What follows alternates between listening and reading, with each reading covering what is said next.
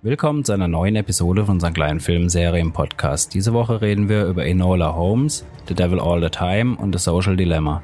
Außerdem ist es unsere 50. Episode und zum Jubiläum haben wir eine kleine Verlosung an unsere Patreons.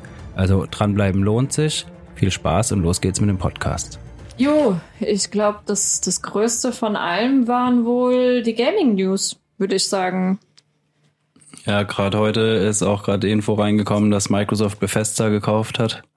Ja. Aha. Ja, ist auch mal gespannt. Jetzt äh, ja wahrscheinlich kein Doom, kein äh, Wolfenstein und kein äh, Elder Scrolls für die PS4 oder PS5 besser gesagt. Ja, abwarten. Ich glaube, ich kann, also ich kann es mir echt nicht vorstellen, dass sie ähm, aus sowas wie, wie, wie Doom oder ja, Wolfenstein bin ich mir nicht so sicher, weil das ist eher so PC.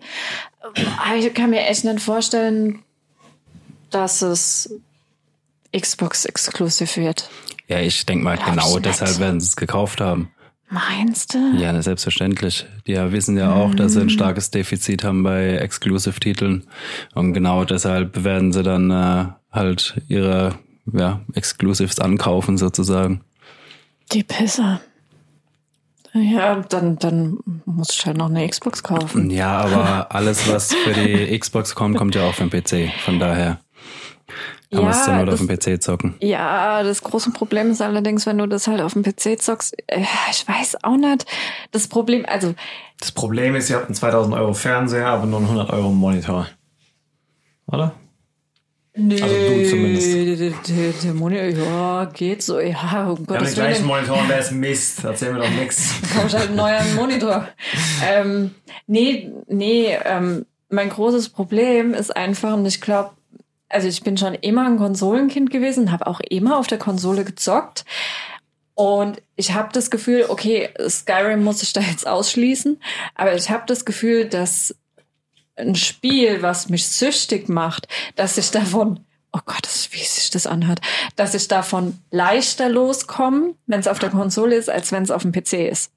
Weil ich am PC halt immer hock, ständig hock. Und die Konsole, wenn ich auf der Couch hock, mache ich die Konsole nicht immer an, weil ich kann ja auch auf der Couch hocken und Fernseh gucken. Du Ergibt kannst auch am? PC Nein. hocken und arbeiten. Ja. das ist was anderes. Aber Wir halten fest, du verbringst dein Leben entweder auf der Couch oder vom PC. Ja. ich liebe mein Leben. Ja, auf jeden Fall die neuen Konsolen. Xbox hat, da fliegt mein Handy rausgehauen, was die Series X und die Series, Series S kosten wird. Das war echt eine dumme Entscheidung mit diesen Namen. 499 und 299 haben wir da, ne? Ja, genau dasselbe wie bei der PlayStation. Ja, nee, PlayStation ist 399, die Ja, kleine. wobei wir im. Vergleich zur Playstation ja nicht nur ein fehlendes Laufwerk, sondern ja irgendwie ein Drittel an Hardwareleistung haben oder so. Mm, Ja, aber also ich habe jetzt letzt gerade gelesen, dass die kleine Xbox wohl auf dem Niveau von der, äh, von der PlayStation wäre. Okay. Das heißt, wir hatten bei der großen quasi einfach eine ordentliche Verbesserung nochmal. Also die große ist auf jeden Fall deutlich performanter. Also ich muss auch echt sagen, umso mehr jetzt über die Konsolen rauskommt oder umso mehr man weiß, umso mehr bin ich eigentlich im Team Xbox. Obwohl Okay. ich eigentlich, also ich will halt die PlayStation auf jeden Fall wegen Exklusivtiteln, aber die Xbox ist, glaube ich, einfach die deutlich bessere Konsole. Ja, das was halt auch, was für mich gerade nervig ist, dass ähm, jetzt Dolby auch bekannt gegeben hat, dass die äh, ähm, PlayStation kein äh, Dolby Vision und kein Dolby Atmos unterstützt. Weil es an der Kooperation scheitert? oder? Weil Sony die Lizenzen nicht zahlen will scheinbar. Okay, krass. Also Sony hat ja mit diesem Tempset 3D, haben die ihren eigenen 3D-Sound und HDR ähm, gehen sie dann scheinbar auf ganz normales HDR und kein Dolby Vision. Also da bin ich echt mal gespannt. Also gerade 3D-Sound für Spiele, okay, wahrscheinlich cool mit der eigenen äh, 3D-Sound-Engine, aber mein Gedanke war ja, die äh, PS5 auch als Blu-ray oder als UHD Blu-ray-Laufwerk zu nutzen. Und wenn da dann halt kein Atmos dabei ist, dann äh, ist es auch wieder eigentlich ein K.O.-Kriterium. Ja, oder man kauft dann halt entsprechende Anlagen, die halt wieder beides unterstützen, was dann aber auch erstmal rauskommen muss, ne? Am Arsch kaufen wir jetzt halt, neue Anlagen. ähm, äh, ja, kriegst halt Blu-ray-Player, wo es unterstützen, aber die kosten halt so viel wie die Konsole. Kann ich mir auch eine Xbox kaufen dann. Nee, ich meinte äh, eine Anlage kaufen, die halt dann auch das 3D Vision, nee, wie heißt das, das heißt? Das Dolby Vision. Ja, und nee, das, das von Sony. äh, das Timesat 3D, jetzt müssen Ja. die aber die Filme unterstützen. Ach so, ja, auch noch, ja, stimmt ja. Also wenn die äh, Filme dann äh, nur Dolby Atmos klar. unterstützen Okay. oder DTSX oder Auro oder was weiß ich, dann äh, bringt's dir ja nichts, wenn Mhm, du ja, ja. bei der Sony nur das Timesat hattest. Ich weiß nicht, ob das dann, ob die irgendwie einen Modus drin haben, dass es umgerechnet wird oder ob das dann überhaupt als 3D-Sound ja, aber es wird wiedergegeben halt werden kann. nie in dem Maße dann. Ja, ich weiß, also es wird, wird sich dann zeigen. Also keine Ahnung, weiß, Ja, ich weiß man so nicht so Okay, viel. man kann sich auch selber ins Ausschießen. Ja, ich kann mir auch gut vorstellen, also äh, egal auf welcher Plattform du unterwegs bist oder auf welchem Po- äh, Portal, also das, was sie jetzt mit diesem Vorbesteller gemacht haben, das, also da haben sie, ich glaube, so gut wie jeden Fan verkrault. Was, dass äh, bei jedem Shop irgendwie nur 50 Konsolen verfügbar hatten? Oder? Nee, darum ging es ja gar nicht. Es ging ja im Endeffekt darum, jeder hat drauf gewartet, oh, wann kann man sie endlich vorbestellen, wann kann man sie endlich vorbestellen. Ja, es ging ja nicht darum, äh, wie viel wird's kosten. Hauptaugenmerk war, wann können wir sie endlich vorbestellen? Und Sony hat ja von Anfang an gesagt, ihr kriegt früh genug Bescheid, wann der Vorverkauf startet. Ach so, dann Die, halt direkt im äh, Verkauf. die hatten ja einfach. extra eine Seite, wo du dich für ein Newsletter anmelden Ja, konnte, okay. äh, konntest, dass du Bescheid kriegst, wenn der Vorverkauf startest. Und, dann war dann, einfach haben da. sie einfach eine Stunde nach der Präsi da, haben sie dann einfach im Vorverkauf ohne was zu sagen. Die haben auf Twitter haben sie irgendwie zwei Minuten vorher Bescheid gesagt, Okay. aber halt um 12 Uhr nachts. Ich verstehe aber den Hype eh nicht, warum, also ich, wenn das als einer der ersten die Konsole in der Hand haben will, verstehe ich, aber also ich meine, vielleicht bin ich noch nicht so in dem Thema drin, aber warum muss ich als einer der ersten vorbestellen? Also gibt es wirklich Leute, Nee, die das dann- war das komplette Kontingent. Das ist das große Problem. Dadurch, dass wir jetzt diese Corona-Krise hatten, hat ja Sony relativ früh bekannt gegeben, okay, ähm, die PlayStation kommt schon noch dieses Jahr, aber Ja, wir haben ein hat- bisschen Probleme mit der Produktion. Das hat nichts Okay. mit der Corona-Krise zu tun. Die haben Probleme mit den Chips. Die äh, aber kam das nicht beides zusammen? Nee, erst ganz am Anfang hat's geheißen, wegen der äh, Corona-Krise haben sie Fertigungsprobleme. Das haben sie aber wohl in den Griff gekriegt. Das Problem ist jetzt, dass die äh, Chips eine sehr äh, hohe Ausfallrate haben. Also du hast ja bei Prozessoren ist es ja normal, dass da immer ein gewisser Ausschuss ist. Deshalb wird dann, keine Ahnung, der Sechskerner als Vierkerner verkauft quasi. Das kannst du halt bei einer Konsole nicht machen. Und dadurch, dass der PS5-Chip sehr hoch taktet, hast du da das Problem, dass die halt eine extra, also eine viel höhere Ausfallrate haben, wie sie mit gerechnet hatten. und die äh, müssen jetzt ein ordentliches Kontingent zurückhalten für Austausch oder was? Oder? Nee, die, die haben einfach nicht so viel produzieren können. Also Media Saturn haben schon geschrieben, es war ihr komplettes Kontingent, was sie hatten. Ja, ja, das war innerhalb von einem Nachtwerk oder so. Ja, genau. Und Ja, ja, Amazon schon sagt jetzt, dass sie genau jetzt ähm, Ah, äh, d- d- ah, am ja. Dienstag, also ja, wenn der Podcast rauskommt, schon vorbei, dass sie dann ähm, am 22. glaube ich, ab 22. um 9 Uhr sollen auf Amazon nochmal welche kommen. Also für uns morgen früh quasi jetzt dann. Genau, also Genau. wenn der Podcast raus ist, ist schon wieder vorbei. Und äh, ob dann nochmal welche kommen, weiß ich nicht. Also scheinbar Also Media Saturn ist momentan Aber in sich trotzdem an Gesprächen. Preis halten, ne? Ja, ja, klar. Ähm, Media Saturn ist momentan im Gespräch mit Sony, ob sie nicht nochmal ein Kontingent kriegen. Otto zum Beispiel ist auch komplett weg. Expert ist weg. Was ich gesehen habe, also GameStop bekommt auch noch welche. Was Die ich unterstützt ges- schon aus Prinzip nicht. ja, sollte man eigentlich nicht. Was ich noch gesehen habe, was jetzt, was ich in keinem der Artikel gelesen habe, die, äh, die ich äh, über diesen Vorverkauf gefunden habe, ist, ähm, dass Alternate ein Kontingent hatte. Ob die noch mal eins bekommen, weiß ich nicht, aber die hatten auf jeden Fall auch welche. Und jetzt hast du halt das große Problem der Reseller. Also es gab anscheinend viele, die dank Bots dann ganz viele gekauft haben, obwohl Sony ja von Anfang an gesagt hat, nur eine pro, ähm, pro, pro Kunde. Dass du die, wenn du die kaufst, musst du auch deine Sony-ID angeben, dass halt wirklich nur einer eine kriegt. Ja, Arschlecken war anscheinend nicht so. Und jetzt hatten wir da teilweise Angebote. Das war, das Ich war habe schon eBay-Angebote für 10.000 Das Euro gesehen oder so. gestört, gestört. Also normalerweise sollte man wirklich sich mal eine Stunde Zeit nehmen und bei allen Resellern in eBay melden, melden, melden. Weil bei eBay ist es ja so, du darfst ja nichts verkaufen, was du nicht vorrätig hast. Das Ja. darfst du ja nicht. Ja. Und äh, so ein Vorverkauf-Dingens darfst du laut eBay-Richtlinien, klar, also mh, gesetzlich ist es im Endeffekt einfach nur Wucher, aber laut eBay-Richtlinien darfst du das halt nicht. Mhm. Falls ihr Zeit habt, Lust, euch langweilig ist, eBay alle Reseller melden und dann, ja.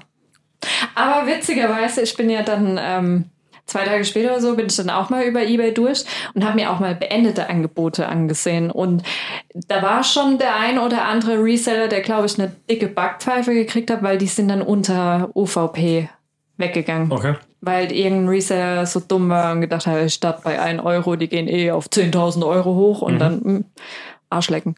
Ja, gut. Dann Verdient.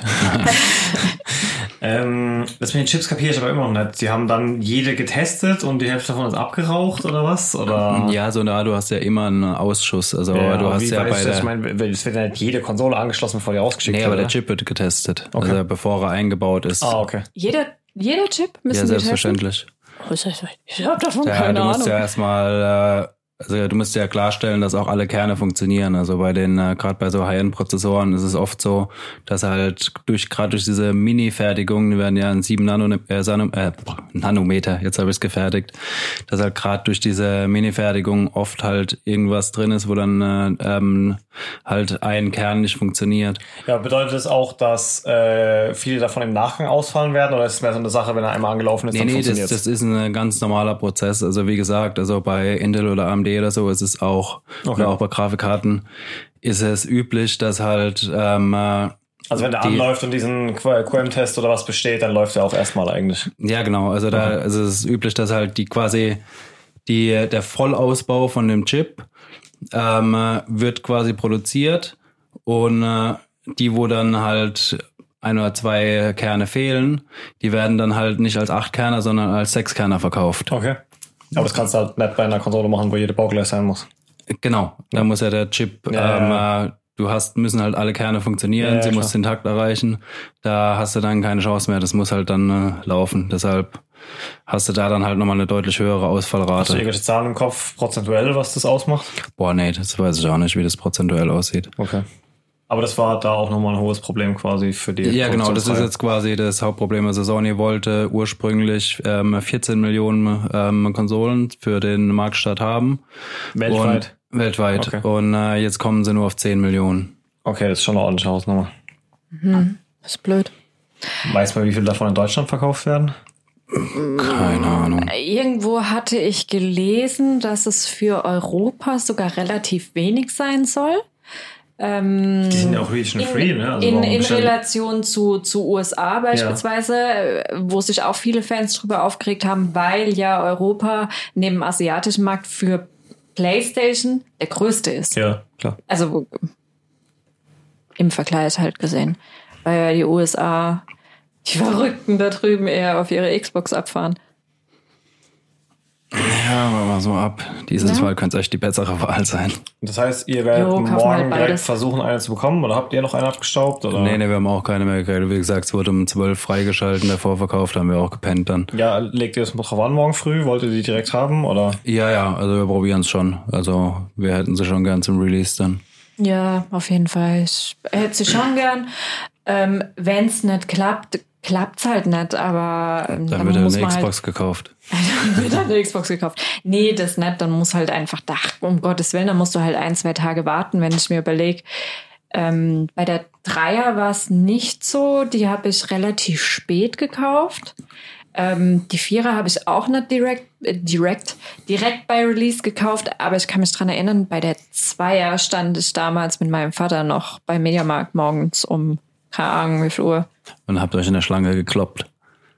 Wir haben eine gekriegt, also keine Ahnung, äh, Kloppen ja, das war damals auch noch nicht so arg, glaube ich. Nee. Das wäre ja, spannend, jetzt aber mit Abstand und Maske so ein, so ein Ansch Oh, Black Friday. Ich freue mich Oh, jetzt schon auf Black Black Friday. Friday Videos. Ja, auf jeden Fall äh, Black Friday äh, Walmart Zombies. Unsere allerliebste Zombie-Serie findet ein Ende. The Walking Dead. Deine allerliebste Zombie. ich wollte es auch gerade sagen. Ah, Im Übrigen, ah, bevor ich es vergesse, bevor, bevor wir jetzt zu The Walking Dead kommen, Black Summer war Ja. doch diese andere Serie, ja? Ich habe heute mich in die Tiefen des allertiefsten Presseservers von Media, äh, von, von Media, von Netflix durchgekapert und habe mal geguckt, was denn so alles schon bestätigt wurde. Es gibt eine zweite Staffel. Warum? Keine Ahnung. Das war die unnötigste Serie, die ich mir. Also ich habe, ich gucke viele Serien und sowas Unnötiges habe ich echt schon lange nicht mehr gesehen. Es ist geplant, kann ja auch sein, dass es nochmal rausfliegt. Aber es stand da drin in den allertiefsten. Ich glaube, das war das allerletzte, so Upcoming Ey, Black mich auch nur so Summer Staffel abgefuckt, dass die 2. das als Spin-off von C-Nation damals angekündigt haben, weil es hat ja. Also es ist ja, okay, es geht um Zombies, aber das ist halt auch. Also würde ich sagen, äh, so- also, äh, Game of Thrones gehört zu Tote Mädchen Lügen nicht, weil in beiden Serien wird gegessen oder ich weiß es nicht. Also Naja, auf jeden Fall, The Walking Dead endet nach Staffel 11. Aber es startet jetzt doch auch diese Spin-off-Serie, oder? Genau. Ähm, und es kommen noch zwei weitere, oder? World. Beyond. Ich meine, ja. Hieß Es irgendwas, ist- dass Ah ja, mit dem Aufsetzen jetzt nochmal zwei neu angekündigt das kann sein, dass da noch ein paar nachkommen. Das ist halt das große Problem. Wie viele Spin-off-Serien von Game of Thrones haben sie mal angekündigt gehabt und jetzt vier ursprünglich und jetzt kommt eine. wenn Erst, überhaupt. wenn überhaupt, äh, da ist auch relativ ruhig drum. Ähm, ja, endet nach der elften Staffel. Scheiße. Okay. Ja, dass euch das nicht interessiert, das wusste ich. Gut, aber aber- hättest du das jetzt noch jahrelang wirklich gebraucht? ja, Okay. das ist, ja, keine Ahnung, das Respekt ist, für dein Durchhaltevermögen. Einfach Gewohnheit. das, ja, es ist pure Gewohnheit. Ich bin's gewohnt, im Oktober mir absolut alles anzugucken, was irgendwie nicht von dieser Welt ist. So ein bisschen Gruseln, ein bisschen Kürbis, ein bisschen Zombies, ein bisschen Halloween. Das ist mein Oktober. Da hocke ich dann auf der Ja. Couch, es wird immer dunkler und düsterer. Ich mampf irgendwas Spekulatius, weil die gibt's ja schon im Oktober. Und Gibt's so, jetzt schon. ich weiß, Du hast das schon vorher angelegt, so wie du guckst. ich habe auch schon Lebkuchen zu Hause. ah ja, voll geil. 30 gefüllt mit. Aprikosen. Ähm, voll geil. Guck mal nicht so. Ähm, genau. Äh, du hattest irgendeine gute Überleitung, von der ich auch überleiten wollte, aber jetzt mach ich es einfach noch schlimmer. Der Oktober wird noch toll. besser. Zombie-Serie und davor, ach egal, ich mache einfach? Letztes Ja. Black Friday. Black Friday. Die andere gute Serie, die mich an eine gute Black Friday-Folge erinnert, nennt sich South Park. Ja, oh, Und wir ich kriegen ein einstündiges Corona-Special ähm, in den USA am 30. Ja, hier doch auch. Das wird wahrscheinlich über, also South Park guckst, äh, Ja, guckt man ja über DE. die Website oder über die App. Ähm, und da wird es ja immer Hoffentlich zeitgleich. auch relativ zeitnah veröffentlicht oder halt auf einem Partnersender hier in Deutschland. Ich weiß noch keinen offiziellen Release im Free TV hier, aber wie gesagt, über die Webseite spätestens soll es dann zeitnah eigentlich erreichbar Nee, sein. Free TV läuft das nicht. Das läuft auf, ähm, äh, jetzt wollte ich Nickelodeon sagen. Comedy Central? Ja, Gibt's in Deutschland? Ich habe seit Sky. vier Jahren kein Fernsehen mehr, ich kann es dir nicht sagen. ich Ich glaube weiß es über auch nicht. Sky. Aber? Corona-Special, das heißt, es geht um Corona, Ja, oder? ja. Okay. Komplett. Also ich meine, die waren immer sehr aktuell mit ihren Themen und äh, wie zynisch die sind, brauche ich auch keinem erzählen. Und die haben es teilweise geschafft, innerhalb von drei, vier Tagen die abartigsten durch den Kakao-Gezieher zu fabrizieren und was sie jetzt an Vorlauf hatten und dann, wie gesagt, dieses Special, also ich bin absolut hyped, auf jeden Fall. Ja, auf jeden Fall, wenn du dir überlegst, die saßen bestimmt einfach die letzten Monate nur drauf in ihrem Studio und haben sich gedacht, wir machen jetzt das Ultimative. Ich bin gespannt, auf jeden Fall. Ja, aber noch was hat mich mega gehypt und zwar im Januar kommt ein Prince of Persia. Remake? Sense Hm? of Time Remake, ja. Mit einer neuen Spiele-Engine, ein paar neuen Gegnern, glaube ich. Also es soll schon nochmal die Story vom ersten Teil erzählen, aber es soll jetzt kein so Picture-by-Picture-Remake irgendwie sein, was ich sehr begrüße und hoffe, die übernehmen ein paar der Techniken zumindest, die es erst, eigentlich erst in den späteren Spielen gab. Ich fand Sense of Time war ein unglaublich gutes Spiel, unglaublich neue Art von Spiel mit diesem, mit dieser Zeitverschiebung halt eben. Und aber die späteren Teile der Reihe, diese äh, Warrior Within war ja der zweite und Du meinst die, die man auch über Gamecube, Gamecube war das damals, ne? Gamecube-Titel, ja, meine ich ja, Gamecube, ja. Und später im, äh, ich glaube auch PS2, ich weiß auf jeden Fall, dass du auf der PS3 im Shop schon so eine HD Remastered Version, die man irgendwann noch runterladen konntest, haben sie die wahrscheinlich dann die PS2 Version Mhm. Ich noch mal ein bisschen aufgemotzt. äh, ja, ja, ich glaube, es gab die schon für PS2. Mhm. Als die PS3 rauskam, gab's ja auch ein Prince of Persia, aber das in diesem Comic-Style. Mhm. Wenn Ja. du dich noch dran erinnern Ja. kannst mit dieser Tussi, die dich dann immer so Wo du gerettet hat. sterben konntest, ja. Ja. Ja. Also du hast drauf angelegt. Nee, du konntest nicht sterben in dem Echt? Spiel. Nee, weil die hat dich immer gerettet. Weißt du, das, das ganze Spiel. Also, das war ein Nee, pures, du- das du war ein pures Kletterspiel. Du hattest quasi so einen, so einen zweiten Charakter dabei, mit dem du, du hattest so zwei, drei Tasten, aber nur in Kombination mit deinem Kampfstil. Wenn du diese Tasten gedrückt hast, dann kam die so, war wie so ein Sidekick, dann kam die halt von hinten angesprungen, du konntest dich dann auf den Gegner draufwerfen und sonst irgendwas. Ähm, es gab aber quasi nur Endgegner in diesem Spiel. Es gab keine, keine, Also Klettern und. Endgegner quasi, oder? genau. Du Und, kannst gerne mal zocken. Das, und die da, konnte, das war gut. Ich die fand konnte so ein bisschen schweben, nenn ich es mal. Und jedes Mal, wenn du irgendwo runtergefallen bist, dann kam die, hat dich gepackt und hat dich halt wieder dahin. Es war halt ein schönes Respawn-System ohne Ladezeiten. Aber du wurdest halt wirklich an den allerletzten Punkten, in denen du runtergefallen bist, hingesetzt. Also du- es war halt wirklich keine große Herausforderung. Es war ein schönes Spiel, es sah gut aus. Also nicht kein Vergleich mit dem ersten Prince of Persia. Nein, Nein. nein, nein. Und wie gesagt, das kein, kein großartiges, es gab ein eigentlich, also ein eigen, ganz eigenes Kampfsystem, aber das kam halt dem ganzen Spiel vielleicht, lass mich nicht lügen, 13, 14, 15 Mal zum Tragen. Mehr Gegner gab es in diesem Spiel nicht. Und der Rest war halt wirklich abgedrehte Kletterpassagen, äh, eine Optik, die es davor und danach nicht mehr gab und Ja, das stimmt. Das war und ähm, ich bin mir nicht mehr sicher, wie es im Original war. Ich habe es damals auf Deutsch gespielt. Ich kann mich dran erinnern, dass der der Synchronsprecher von ihm war der von Jake Gyllenhaal und Heath Ledger. Die teilen sich ja auch? einen Synchronsprecher. mag sein, das weiß ich jetzt aber nicht mehr. Einer von beiden auf jeden Fall. Aber ich glaube, mich dran er- zu erinnern, dass die sogar den gleichen Synchronsprecher haben, Heath Ledger und Jake Gyllenhaal. Mag sein. Auf jeden Fall ähm, Der ihn ja auch In dann Deutschland danach ist es so. im Film gespielt hat, davor, danach. stimmt. Ja, ne? Ah, stimmt. Danach war das, äh, das, das. Doch, der Film war, glaube ich, Ich danach. meine. Der war auch gar nicht so schlecht, muss ich sagen. ja, so Der war halt Prince of. Persia. Ja. Ja, ich freue mich Ähm, dran drauf. Worauf wollte ich noch hinaus? Ähm, ah, genau. Die, die Kampfsysteme und die Methoden, die du anwenden konntest, um dich irgendwo lang zu schlängeln oder sonst irgendwas, haben sich ja über die über diese Trilogie hinweg auch massiv weiterentwickelt. Und dementsprechend äh, in der Rückblende ist für mich der erste Teil halt der unspektakulärste, natürlich, auch wenn er, als er rauskam, sehr geil war. Ich hoffe halt, dass sie ein paar von diesen von diesen ganzen, ja, von dem Kampfsystem, von diesen weiterentwickelten und so, Mhm. auch in dieses Remake, Re, Remake mit reinbringen. Und äh, ja, nicht zu viel vom ersten eins zu eins quasi übernehmen. Ich weiß, dass es eine neue Kameraperspektive auf jeden Fall geben soll. Das haben sie schon veröffentlicht. Echt? Okay. Und Wird von Ubisoft gemacht, oder? es ist auch das Okay. erste Full-Game-Remake von Ubisoft ever, habe ich gelesen. Äh, möglich? Ja. Könnte mich jetzt noch dran ein. Ja.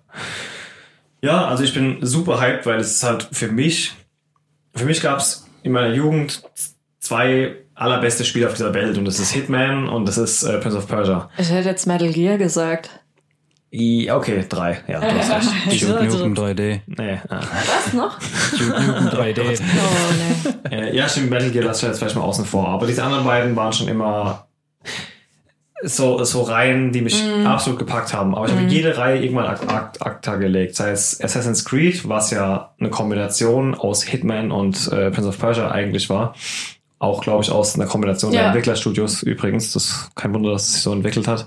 Aber das habe ich auch irgendwann aufgehört. Und auch Metal Nein. Gear habe ich beim dritten Teil aufgehört oder so. Bis zum bitteren Aber es Ende. gibt nichts, was ich so oft und so immer wieder und so bis zum Ende und jeden Teil und keinen ausgelassen gezockt habe wie Prince of Persia. Und da rede ich wirklich vom ersten an von 82, 87, 90, frag mich Dann habe ich auf im Übrigen ersten da, wenn du zocken PC willst, in schwarz-weiß. Ähm, Hast du den ersten jemals durchgeschafft? nein. Ich habe auch nie Nein, durchgeschafft. du hast ja auch nur eine Stunde Zeit oder so. Und du Ja, genau. hast du von vorne angefangen. Ja, ne? genau. Was ein kranker Shit. Ja, jedenfalls, ich bin super hyped. Ich, natürlich hätte ich lieber einen ganz neuen Teil gehabt, aber ich freue mich über jedes Stück Prince of Persia, das ich neu bekomme. Und es Äh. kommt für die alten Konsolen, obwohl es erst im- Echt? im Januar Ja, kommt. das wäre jetzt meine Frage gewesen. Ah, sehr cool. Sehr, sehr Und wir cool. haben schon einen Preis, ich glaube, sie bei 38 Euro, was ich für ein Remake in Ordnung finde. Wenn es geil ja, ja, wenn es geil ist, ist. dann. 38, 39 Euro, glaube Okay, ich. das ist sehr gut. Ja, ich habe mich gerade voll gefreut, dass Tony Hawk's Pro Skater 1 und 2 Remake kommt. Ich dann im Shop gesehen, irgendwie 55 Euro oder was. Okay, das ist schon nee. draußen seit zwei, drei Ja, Wochen, ist ne? draußen schon. Ist draußen. Aber da hätte ich auch voll Bock drauf, aber ich zahle keine 50 Euro dafür. Ja, Irgendwas drüber gehört, also Meinungszocks und es ich habe ein bisschen, ich Also hab ein es- bisschen was drüber geschrieben. Ich finde, klar, wenn man sich jetzt überlegt, oh, was ein Remake für 55 Euro.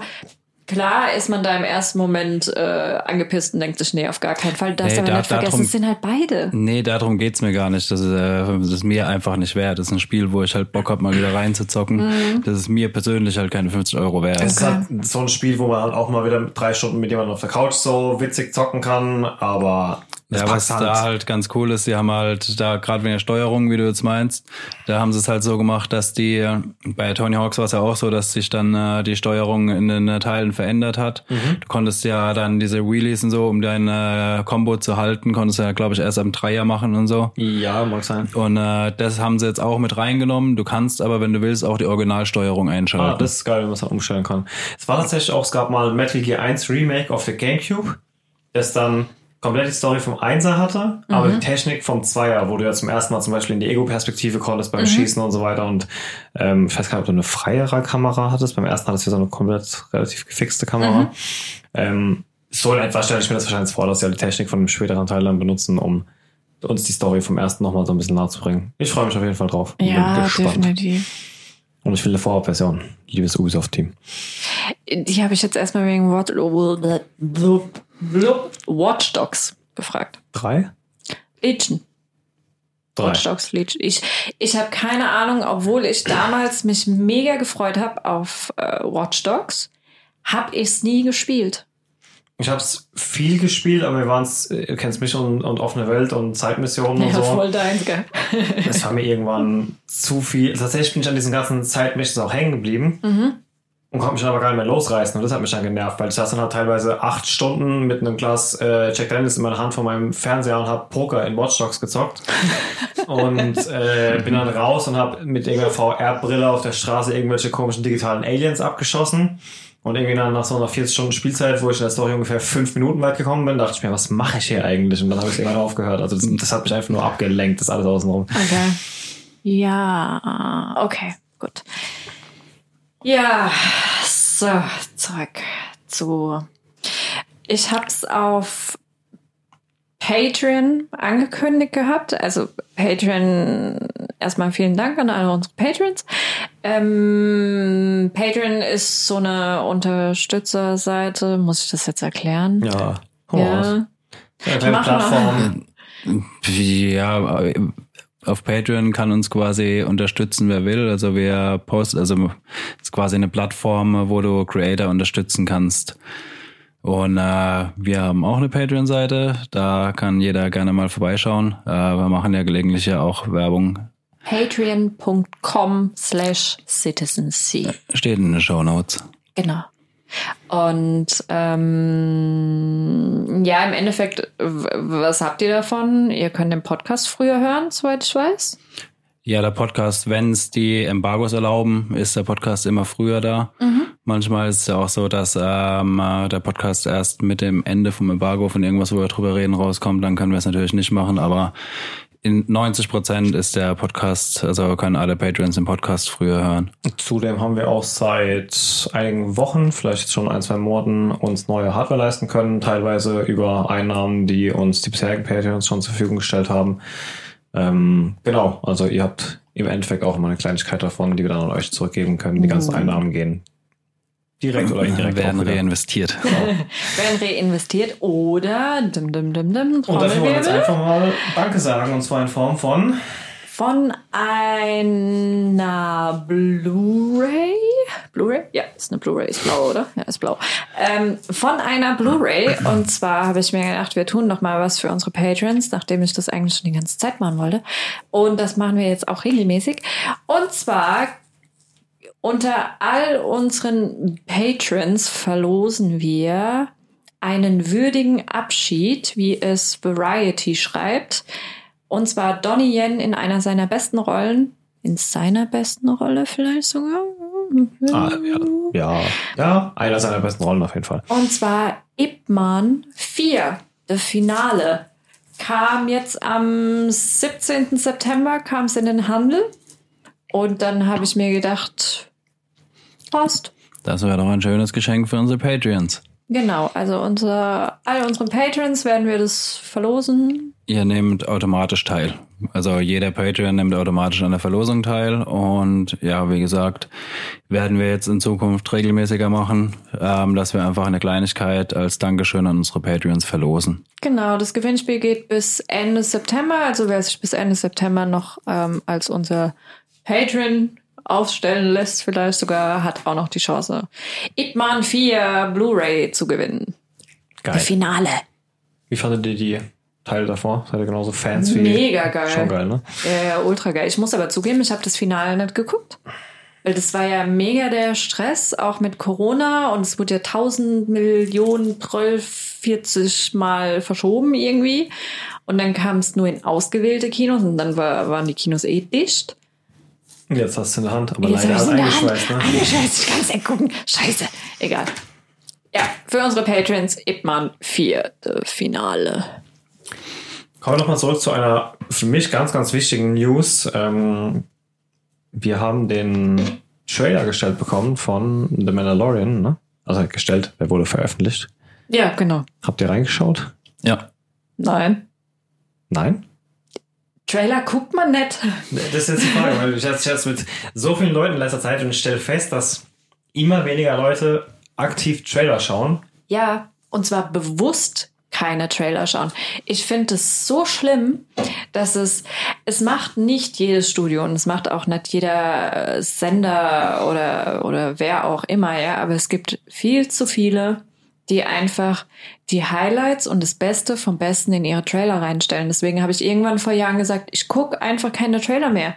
Weil ich hock dann auch immer da während dem Film oder während der Serie und denke mir, ah, das habe ich im Trailer gesehen, hoffentlich war das jetzt nicht das Beste. Und ich guck's bewusst nicht mehr, gucke ich keinen Trailer mehr. Ich bin auch aus dem Lager tatsächlich mittlerweile, aber ich muss sagen, bei den wenigen Sachen, wo ich Trailer schaue, ist glaube ich besser geworden. Also klar wollen die ihr, ihren Stuff hypen, den sie da bald rausbringen und zeigen natürlich entsprechend gute Szenen, aber mir ist eigentlich eher andersrum schon oft auffallen, dass wir teilweise ganz viele Szenen im Trailer haben, die das nachher nicht mal in den Film schaffen. So. Das, ja, das Problem ist, dass ähm, die Trailer oft geschnitten werden, bevor der Film fertig geschnitten Eben, wird. dann Und fliegen die, Szenen raus, genau, oder? und die Trailer werden auch nicht quasi vom Regisseur und vom normalen Cutter geschnitten, sondern die werden vom Marketing geschnitten. Ja, natürlich. Und äh, die wissen dann noch gar nicht, was ein Film ist und schneiden halt das zusammen, was sie denken. Ja, was am meisten äh, im Worst Case kommt dann sowas äh, raus wie bei Gemini Man.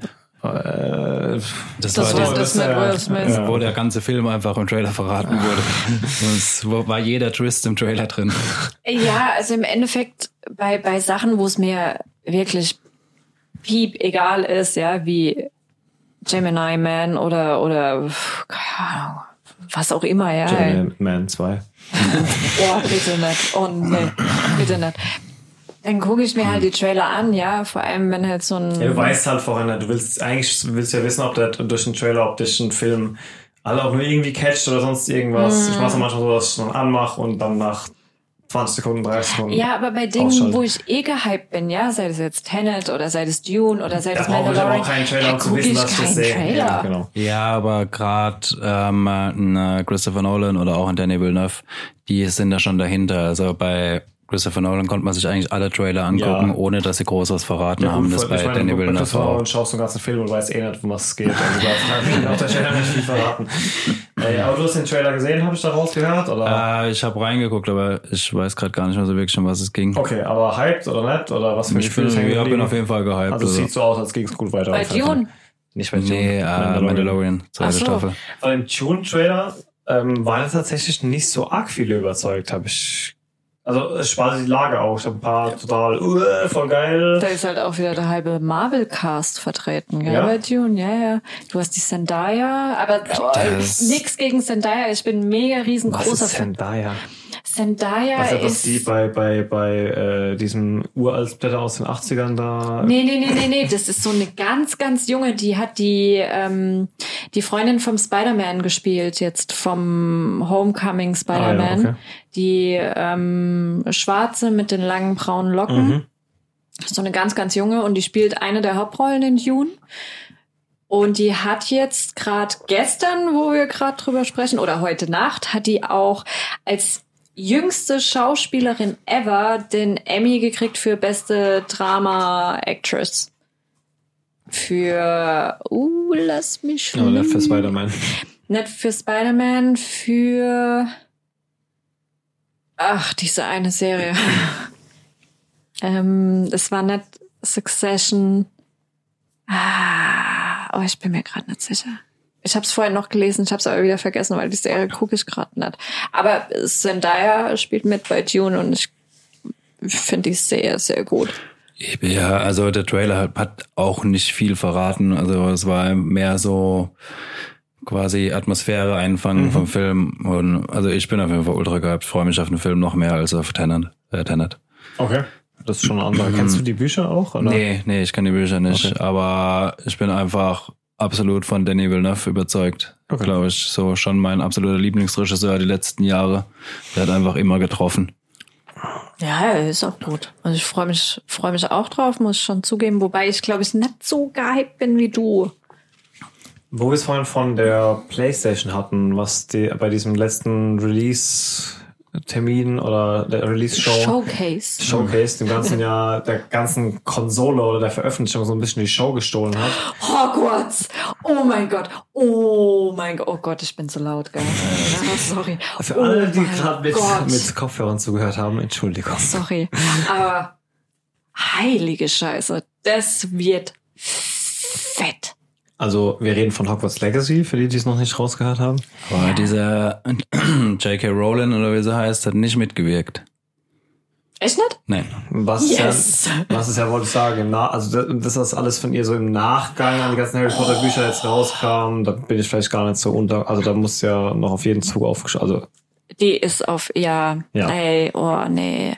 Ich meine, man muss schon zugeben, ja, sie hat, ah, wann kam, ich glaube, 2000, 2001 hat sie ja damit angefangen mit Harry Potter. Kommt man hin, muss ja. zugeben, die Bücher, die sie geschrieben hat, die waren grandios. Es war grandios. Die haben gepasst für, ich war glaube ich damals zehn oder elf. die Frau ist das weiblich benannt zu George Lucas. Die hat ein super geiles Universum geschaffen Ja. und konnte es nachher nicht lassen, so lange dran rumzudoktern, Ja. bis es selber ihr größter Feind wurde, irgendwie so habe ich das Gefühl, oder? Also die, wie gesagt, also die Bücher, es ist immer noch eine der besten Buchserien, die es gibt in, in meinen Augen. Und zwar nicht nur, wenn du ein Kind bist, sondern halt auch für Erwachsene. Also ich habe die, ich weiß gar nicht, wie oft ich die Harry Potter Teile gelesen habe, aber auf jeden Fall mehr als einmal und sie sind grandios. Es ist super, was die da geschaffen Es ist hat. ja auch geschrieben für jede Altersgruppe. Es hat ja auch gefühlt jeder damals gelesen, mit dem er zu tun Mhm. hatte. Ich habe die damals zeitgleich mit meiner Mama zusammen gelesen und ich war, wie gesagt, ich war glaube ich zehn oder elf und ähm, war verwundert darüber, dass es ein Buch gibt, was sowohl ich als auch meine Mutter zeitgleich lesen kann. Das ist heutzutage ist es was anderes, ja, wenn du selbst erwachsen, aber wenn du dir das überlegst, Und ne, ich konnte das alles nie nachvollziehen. super Bücher, mega geil. Hast du von dem Spiel den Trailer gesehen? ja, Mhm. beim Showcase. Was ah, okay, also live mitverfolgt. Ja. Was sagst du dazu? Oh. Außer, dass du mega gehypt bist. Ähm, Gibt es Dinge, die dir nicht so gefallen, die für dich nicht ins Universum passen? Oder wo du sagst, die Grafik reicht nicht oder sonst irgendwas? Oder sagst du einfach nur durch die Bank weg, geil? Ja, fett. Genau das ist es, was man will. Also ich frage mich schon seit längerem, klar, wir haben so das ein oder andere Harry Potter Spiel gehabt, Boah, ja. das kannst du ja so vergessen wie jedes andere. Ich habe damals sogar eins auf dem Game Boy. Ich habe auch ein irgendwas Fernseher gehabt. Gamecube lange, lange gezockt, Ja. aber gut war das nicht. Ich habe mich auch gefreut, als dieses äh, Wizarding World oder wie es rauskam, dieses ähm, Augmented Reality Game oder oder Das Mobile Game. Das, was nach Pokémon Go zwei Jahre später rauskam und jeder genau vier Tage gespielt hat Ja. oder so. Ja. Also, dass sie das versammelt haben, fand ich scheiße. Darauf habe ich mich eigentlich auch gefreut. Habe aber dann gemerkt, dass es halt voll scheiße ist, wenn du keine Ingame-Käufe machst und von daher, mm, mm. Und Es war, der Hype war halt vorbei nach Pokémon und keiner wollte halt, halt mehr Geld dafür ausgeben. Das war halt, ich meine, keine Ahnung. Wenn du der zweite Mensch auf der Welt bist, der ein Auto baut, dann kannst du halt nicht den gleichen Hype erwarten wie der, der das erste Auto, Auto Mhm. rausbringt. So. Ich, ich habe mich halt gefragt, warum man das, klar, dass du dann halt Spiele machst, wo du den Harry Potter oder eine, einen anderen Charakter, aber ja, wo du dann Harry Potter spielst, ja, oder die Filme nachspielst oder irgendwelche anderen Rätsel und Aufgaben noch hast. Das ist eine Sache, aber ich glaube, jeder, der sich mit Harry Potter anfreunden konnte und vor allem auch die Buchfans, hat schon mal drüber nachgedacht, wie es ist, in diesem Universum zu leben. Ich meine, das ist ja im Endeffekt, ist es ja unser Universum, bloß halt mit der Parallelwelt, die Hex, Hex. Nee, nicht ganz so, aber im Endeffekt ist sie so subtil und doch vorhanden, dass ganz widerlegen könnte man es jetzt so in einem Kindskopf vielleicht doch nicht. Ja, das fand ich in, damals auch bei den Also ich habe damals als FF drauf gewartet, dass ich meinen Brief krieg. Kennst du die Wächter der Nachtreihe? Ja. Die ist ja genau so aufgebaut mit diesem Mhm. Zwielichten, dass sie treten können, um halt dann an Ja, Leuten vorbeizugehen. Es ist ja, Ja. also dieses ex existiert halt nebendran, aber es gibt halt Genau. Methodiken, um sich vor der anderen Realität zu verstecken, sozusagen. Genau, und ne? dadurch, dass es halt doch in unserem Universum spielt, ja, und dass es halt doch in unserer Gesellschaft spielt und es doch eigentlich äh, außer halt dieses, dieser Zaubereifaktor natürlich oder dieser Magiefaktor, dass es so nah an, an dem normalen Leben ist, dass man sich eigentlich immer schon mal gedacht hat, ah, was würde ich machen, wenn ich jetzt in Hogwarts wäre und in, in welches Haus komme ich oder ähm, würde ich Quidditch spielen, würde ich da und dass sie es jetzt erst machen, finde ich schade. War halt auch, denke ich, dass der Hauptcharakter halt erst während dem Verlauf seines Lebens erfahren hat, dass er zu dieser Welt gehört und damit halt bei jedem Kind damals halt dieses ausgelöst Mhm. werden. Wann bin ich denn dran, ja. Ja, genau, also ja. Ich muss sagen, so Harry tief ging das Potter. bei mir nicht, wie du es gerade berichtet hast, aber ich kann schon, denke ich, nachvollziehen, was du meinst. Ich bin mit Harry Potter halt groß geworden. Ich bin mit ich, den auch, ich bin Charakteren. auch nur drei Jahre älter als du oder so. Ja, ja, aber die Charaktere waren genauso alt wie ich. Mhm. Und als, als dann das dritte Buch rauskam, wo sie dann äh, 13 waren, war ich halt auch 13. Und das, äh, ich weiß nicht, es hat einfach. immer noch kein Brief da. Nee, kam immer noch kein Brief. Scheiße. ähm, es hat halt einfach alles gepasst. Und obwohl es im Endeffekt eine zusammenhängende Story war und du hattest ja auch immer noch die gleichen Charaktere, war trotzdem jedes einzelne Buch für sich irgendwie ganz anders. Also wenn ich mir überlege, ich hatte damals beim zweiten war das, die Kammer des Schreckens, hatte ich mega Angst vor dieser, Ich habe wie sie dann nachts rumrennen ich hab und dann irgendwelche Buch Sachen. aufgehört zu lesen, die Bücher, weil es mir zu düster wurde tatsächlich. Ja, die ganz am Ende waren echt übel. Also ich glaube auch, also hätte ich ein Kind, was elf wäre, hätte ich dem die äh, letzten Teile nicht zum Lesen gele- gegeben. Aber damals war ich dann halt 16, 17, das ist dann halt was anderes. Ja. So, ja. Ähm, ja, was man abschließend sagen kann, ist meiner Meinung nach, dass sowieso alle von der Story losgelösten Spiele, die ich bisher gespielt habe, immer besser waren als die zur Story gehörenden Spiele. Ganz stark muss ich an die Star Wars Teile denken. Klar gab es dann Episode 1 Spiel, da gab es Episode 2 Spiel. Episode 3 Spiel war aber gut. Das war aber hoffentlich auch okay. Das habe ich dir damals geschenkt. Dann war es das Zweier. War das das Zweier? Mit Nee, ähm, aber unabhängig davon, die waren alle okay. Man hat sie alle gespielt, aber die richtig geilen Teile waren früher Jedi Power Battles auf der PlayStation 1, komplett losgelöst von allem. Mhm. ja. Oder jetzt dieses äh, The Force Unleashed, was es dann auf der PS3 gab. Ja. Dann jetzt kürzlich, was F- äh, Jedi Fallen Order? genau, all Oder? diese The New Dinge. Order? Oder, Nee, Fallen Order. oder Jedi Fallen. Knight, dieses mega geile Multiplayer-Game, wo dir mit 32 Leuten und tausenden Community erstellten Mhm. Maps auf, auf, in der, auf der LAN-Party mit einem Laserschwert die Köpfe einhauen konntest, mit zwei Laserschwertern und sonst irgendwas. Es war immer geiler, diese, Oder die Old Republic. ja, es wobei- war immer geiler, diese losgelöste Story, die nicht in der Hand des Originalschöpfers liegt, Mhm. nochmal so ein bisschen zu sehen. Und das, da sehe ich halt auch extrem hohes Potenzial jetzt bei Hogwarts Legacy. Hogwarts Legacy, genau. Mhm. Ja, ich bin mega gespannt. Ich freue mich drauf. Es wird wahrscheinlich für meinen Geschmack wieder zu viel RPG-Faktor haben, wahrscheinlich. Aber das ist genau Scheiß. das, was du das soll mitnehmen dann. Ähm, Also ja. ich bin auf jeden Fall komplett raus. Gut, wa- was willst du uns denn noch erzählen, Nico? ähm, äh, eigentlich- ja, ich habe kurz in die äh, Black Ops ähm, Cold War die, äh, Alpha reingezockt. Aber ich muss sagen, ist glaube ich nichts für mich. Okay. Also ist halt wenn man COD-Fan ist und immer CODs spielt, ist es wahrscheinlich schon ein gutes Spiel wieder. Aber mir ist es zu arg COD. Ich habe das ähm, äh, Modern Warfare gemocht, weil es halt ja für ein COD ähm, schneller war, es hatte halt eine kürzere Time to Kill und das hast du jetzt halt wieder bei dem äh, Cold War. Du hast halt äh, gefühlt eine halbe Stunde draufschießen, bis einer umfliegt. Okay. Und äh, es fühlt sich, also es kann auch der Alpha geschuldet sein jetzt, also es fühlt sich auch nochmal deutlich langsamer an. Okay. Äh, ich habe jetzt, ja, Was ich ist denn da vertreten? Singleplayer, Multiplayer?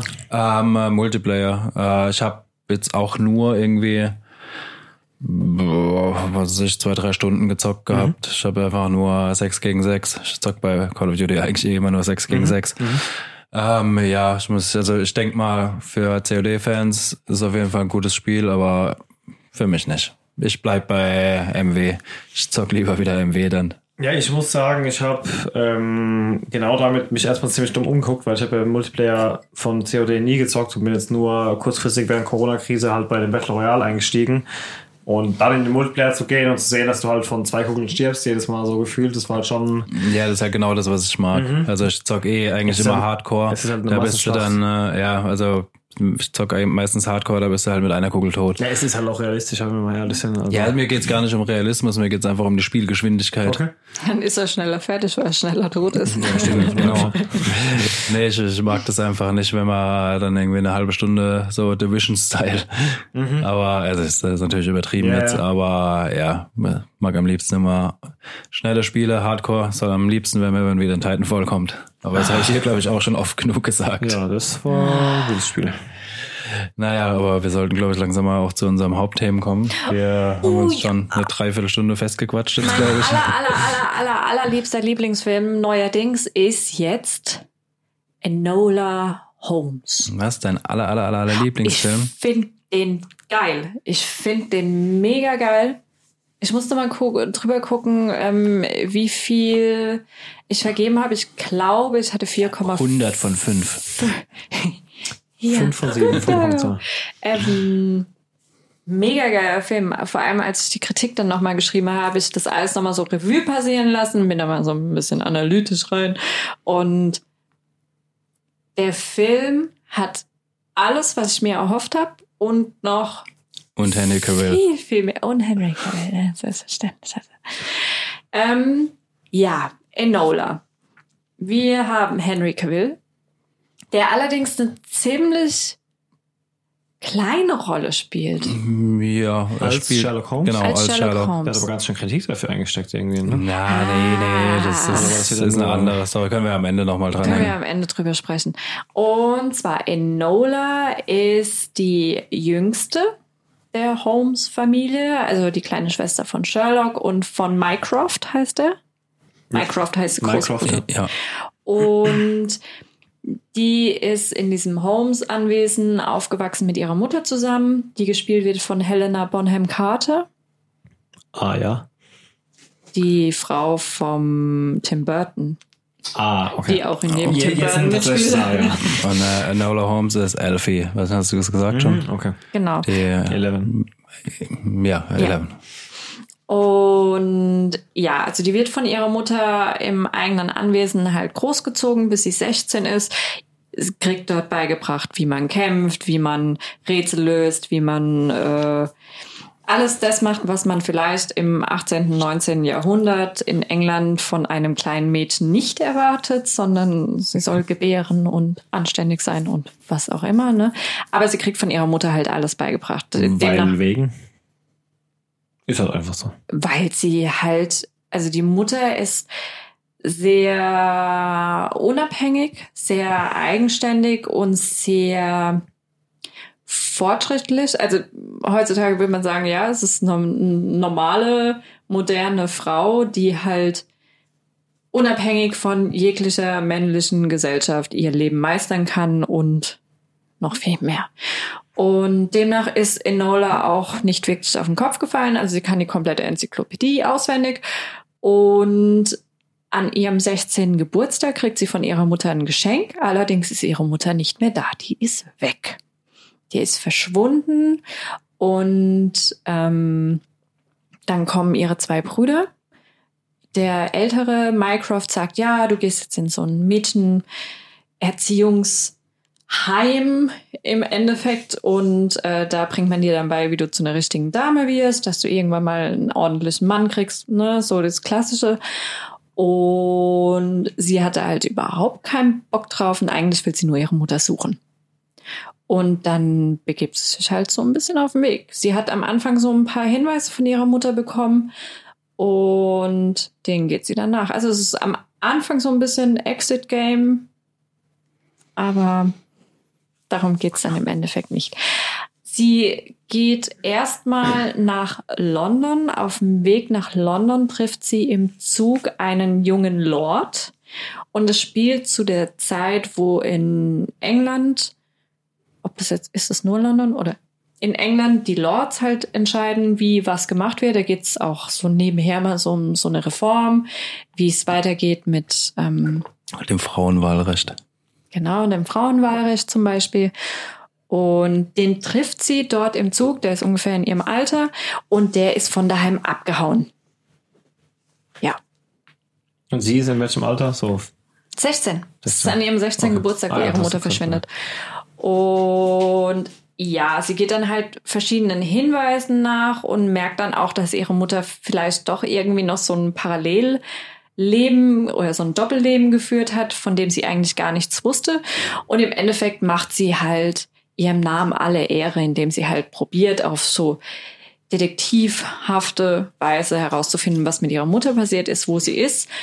Und währenddessen haben wir natürlich noch die zwei Brüder. Sherlock ist ein bisschen, Und die beiden interessiert es übrigens gar nicht, wo die Mutter ist, oder? Die denken sich halt, jo, es ist halt die Mutter, die ist halt Weg. Also das ist scheinbar nichts Ungewöhnliches. eben, das ist halt so eine unabhängige Frau, die halt macht, was sie will und äh, sich da keinen gesellschaftlichen Zwängen unterwirft. Aber Mycroft, also der ältere Bruder, hat natürlich keinen Bock, dass Enola da einfach so rumwandelt, weil ähm, sie ist sein Mündel Ja, genau, Mündel nennen sie es immer. Und ja, deswegen wird sie natürlich noch einerseits von denen so ein bisschen gejagt, während sie ihre Mutter jagt. Jetzt kennt natürlich jeder Mensch auf dieser Welt wahrscheinlich Sherlock Holmes, aber diese kleine Schwester, den großen Bruder kennen wir auch noch aus diversen anderen Produktionen, aber ist diese kleine Schwester eine Erfindung extra nur für dieses Format oder ist sie in der Originalgeschichte auch dabei? Also oder? wir haben hier auf jeden Fall eine ähm, Verfilmung von einem Buch, allerdings jetzt nicht von Conan Do Sir, Conan, Sir Arthur Conan Doyle, I'm sorry, ähm, sondern von Nancy Springer. Kennst Okay. du die Nancy Springer Romane? Die hat Romane geschrieben, das gibt's, äh, da ist auch eine Buchreihe von Enola Holmes, da geht's halt um die kleine Schwester. Und Die zufällig halt einfach genau so ein Brain und Ermittler ist wie ja, der Bruder auch schon. Also was heißt, sie ist so mega das Brain? Sie wurde ja im Endeffekt von ihrer Mutter und ich weiß nicht, wie es bei Sherlock war. Die sind ja alle nicht auf den Kopf gefallen. Die haben halt viel gelernt. Ja, halt klar. auch einfach viel. Der große Bruder ist ja auch so ein, heute würde man sagen, Entrepreneur oder sowas, ne? Mhm, genau. Und man merkt aber schon viele Unterschiede zu Sherlock, weil sie halt einerseits hat sie ja noch dieses kindliche, dieses naive und ähm, sie hat halt auch eine ganz andere Rolle als Sherlock. Sherlock ist halt äh, der junge Mann oder der Mann, der da Der äh, Go-To-Guy, wenn keiner mehr weiter weiß. So, ne? eben und im Endeffekt hat er halt nie Probleme, weil er ist halt Mann, ne? Also Da der, ich, der, als genug Probleme. ja, aber weißt du, Andere Probleme. er kann im Endeffekt werden, was er will, ja. Und sie hat halt, sie ist halt in dieser Rolle, dass die Gesellschaft ganz klipp und klar vorgibt, was sie Okay. Also die Ausgangssituation einfach, wo das Ganze herkommt, ist halt nochmal eine ganz andere Hausnummer. Genau, und sie wird halt von ihrer Mutter erzogen auf die Art und Weise, Enola, du kannst im Endeffekt sein, was du willst, wenn du äh, dich dazu entschließt, auch dafür zu kämpfen. Ja, ich meine, Frau in der Zeit durfte halt noch nicht mal wählen, von daher, wenn die jetzt sagt, ich will Detektiv werden, sagt der Nächste, nee, oder sagt halt der große Bruder, nee, du heiratest. Und dann muss sie das. Und da ist es halt nochmal eine ganz andere Komponente und die ist auch extrem wichtig in diesem Film und das hätte ich nicht erwartet, dass, ähm, dass der Film so weit geht und so tief geht und auch sagt, so und so ist es für so ein kleines Mädchen und im Endeffekt, auch wenn es jetzt eine ganz andere Zeit war, ist es ja heutzutage für viele halt immer noch so. Es ist immer noch so, dass die Gesellschaft dir gewisse Regeln oder Positionen gibt, die es halt gern von dir hätte oder die du einnehmen solltest und du halt einfach viel mehr Widerstand hast als Frau, wenn du irgendwelche anderen Positionen einnehmen willst. Sei es jetzt irgendwelche Manager-Positionen oder sonst irgendwas.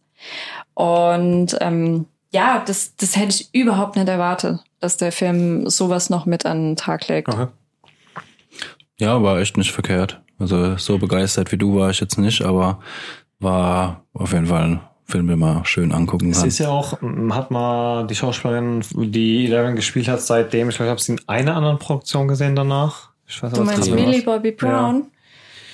Heißt die Millie oder Miley? Millie. Millie. Millie. Okay. Oh, das weiß ich gerade nicht aus dem Stegreif. Aber was der Film, jetzt mal abgesehen davon, dass ich, dass meine persönliche Meinung ist, dass das ein sehr krasser feministischer Film ist, was zum Beispiel auch noch mit angerissen wird, vor allem durch diese, diesen Nebenschauplatz mit diesem Lord und dieser Reform des Frauenwahlrechts.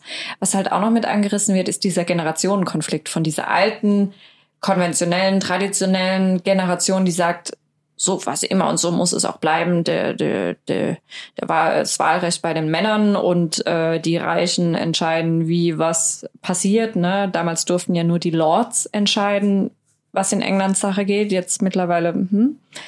Und diese junge Generation, die sich da probiert, halt ein bisschen loszulösen, zu sagen, nee, Traditionen schön und gut, ja, aber wir haben da keinen Bock drauf. Wir wollen unser eigenes Ding machen und Reformen sind halt gut und Veränderungen sind halt wichtig und die kann man nicht aufhalten. Das ist halt noch so ein Aspekt.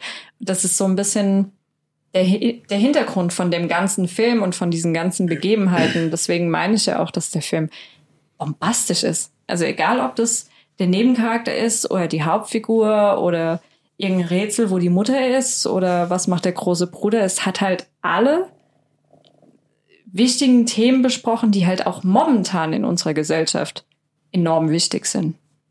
Ja, das ist ja oftmals so Stilmittel von Produktionen, die mal ein bisschen mehr in die Tiefe gehen als Popcorn-Kino oder so, dass halt da eben, wie du vorher auch an Harry Potter angesprochen hast, musste ich da auch direkt dran denken, hat es aber gar nicht mehr angesprochen, dass ja oftmals Parallelen schafft zu unserer Welt und Themen auf eine ganz neue Art und Weise anspricht, wie Diskriminierung, Unterwerfung, Ausgrenzung von Randgruppen, sonst irgendwas, die ja eins zu eins in unsere Welt übertragen sind, aber das sind halt nicht irgendwie die Schlammblüter, sondern halt, ja, Ja, Frauen oder andere ethnische das- Minderheiten oder was auch immer. Ja. Ja, es ist halt auch interessant, weil ähm, kriegst bei Enola jetzt nicht unbedingt äh, Begebenheiten, die komplett fiktiv sind. Ich meine, das war ja damals so mit den Lords. Mhm. Und aber das das ist ja damals so. trotzdem, auch wenn es dieser Zeitversatz ist, halt die aktuelle Zeit Genau. übertragen lassen. ich, Ja, ja. nicht nur das, sondern einfach, dass man auch mal wieder so vor Augen äh, gehalten bekommt, dass äh, diese Probleme gab es früher auch schon, ja, und Mhm. wir haben sie immer wieder und wir werden es auch immer wieder haben, weil einfach, ja, Zeiten sich verändern, aber Menschen halt nicht so sehr. ja, doch, aber Veränderungen kann man halt nicht aufhalten und Generationenkonflikte gab es wahrscheinlich schon immer und die wird es auch immer geben. Momentan ist es halt extrem krass da mit den Boomers, aber das ist ein anderes Thema. Ja, noch zu dem äh, Thema vom Anfang zurück. Ähm, äh, da war nicht Henry Cavill direkt in Kritik, sondern es ging um eine Klage gegen Netflix, weil Henry Cavill zu nett ist. Und Nein, zu emotional. Ja, zu emotional. Und äh, Um diesen Soziopathen zu spielen. Nee, oder nee, das äh, Ding war, weil die Rechteinhaber oder die Erben von äh, der Nancy Springer war das oder war das von, Sir Arthur Conan Von- Doyle. ach, das waren die Erben von ihm? Ja, genau. Okay, die äh, sagen halt, dass das irgendwie, äh, nichts also, mehr mit dem Charakter zu tun hat. Nee, Nee. nee, nee, darum ging's nicht. Also es gibt ein paar Bücher über Sherlock Holmes, wo er ähm, Emotionen zeigt und menschlich ist. Und zwar von 1920 bis 28 oder sowas. Und die Rechte zu genau diesen Büchern aus dieser Zeit sind halt noch bei dieser Sir Arthur Conan Doyle Also, Erbschaft. So wie ich das verstanden habe, sind die normalen Sherlock Holmes Bücher schon Allgemeingut. Da sind quasi die äh, Rechte Okay. ins Allgemeingut übergegangen. Aber zu diesen Büchern, wo er halt emotional ist, zu den Büchern hat die Familie noch die Rechte. Ach und Das deshalb war im Endeffekt nur eine Urheberrechtsklage, Also, mehr weil die es nicht. Darstellung halt zu nahe an diesem geschützten Werk noch dran Genau, wir ist. haben halt Genau. gesagt, der Charakter ist aus den Werken, Okay, wo wir noch ja, die. Urheberrechte, Okay. die Urheberrechte haben. Deshalb wollen wir Kohle von euch. Äh, Das hat nichts damit zu tun, dass er zu nett ist. Das war reines Clickbait. Das war wirklich reines Clickbait. Ich habe auch nur gelesen, dass irgendwas an der Darstellleistung irgendwen gestört hat. Wie gesagt, ich, gerade deswegen klicke ich auf solche Artikel gar nicht. Ich Aber fand, ich wusste, dass du drauf klickst, deshalb habe ich dich jetzt mal gefragt. ich fand, nee, ich habe es mir bei äh, Wikipedia dann im Endeffekt Mhm. durchgelesen, weil ich mir dachte, was, der wird verklagt, weil er zu nett ist. Das fand ich ein bisschen seltsam, Ja. ne?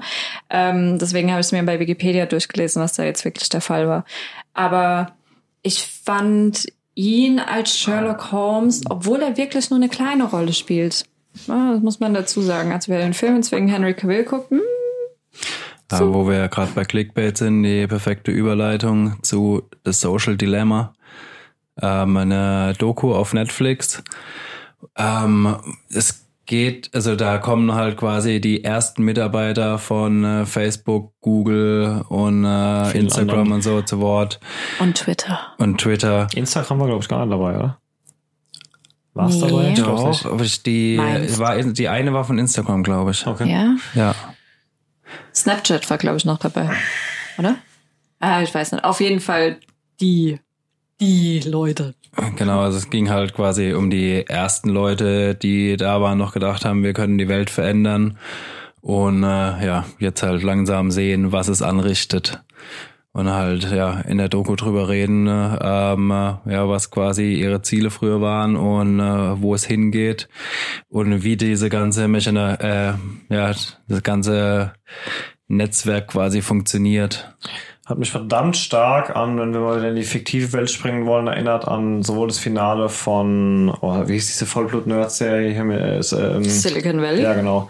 Wie das Finale von der Serie, aber auch diese eine Folge von, oh, lass mich nicht lügen, diese eine Folge von Black Mirror mit dieser Geiselnahme in diesem Feld mit dem Auto, wo es auch darum geht, dass im Endeffekt die eine sich wegen, weil sie aufs Handy geglotzt hat, Ja. irgendwie überfahren wurde Ja, oder sonst irgendwas ja, und er dann mit diesem, auch mit diesem, ich nenne es einfach mal fiktiven Facebook-Gründer sprechen will und genau das ja auch das Thema ist. Er sagte, hey, ich wollte einfach ein paar Leute vernetzen und auf einmal wurde es monetarisiert und jeder nimmt mir die Entscheidung ab und die Stakeholder und ich kann überhaupt nichts mehr mitreden und ich wollte das auch nicht und das ist ja genauso Ja. wie wir, wie es da jetzt auch halt mal ein paar Werke haben versucht, uns das über, über, über Entertainment ins Gesicht zu drücken. Und jetzt gibt's aber halt eben diese, ähm, äh, diese Der Film Doku, also es ist eine Doku untermalt quasi mit einer Familie, verfilmten ja, Story, die Familie, quasi ja. das nochmal verdeutlichen soll. Ja.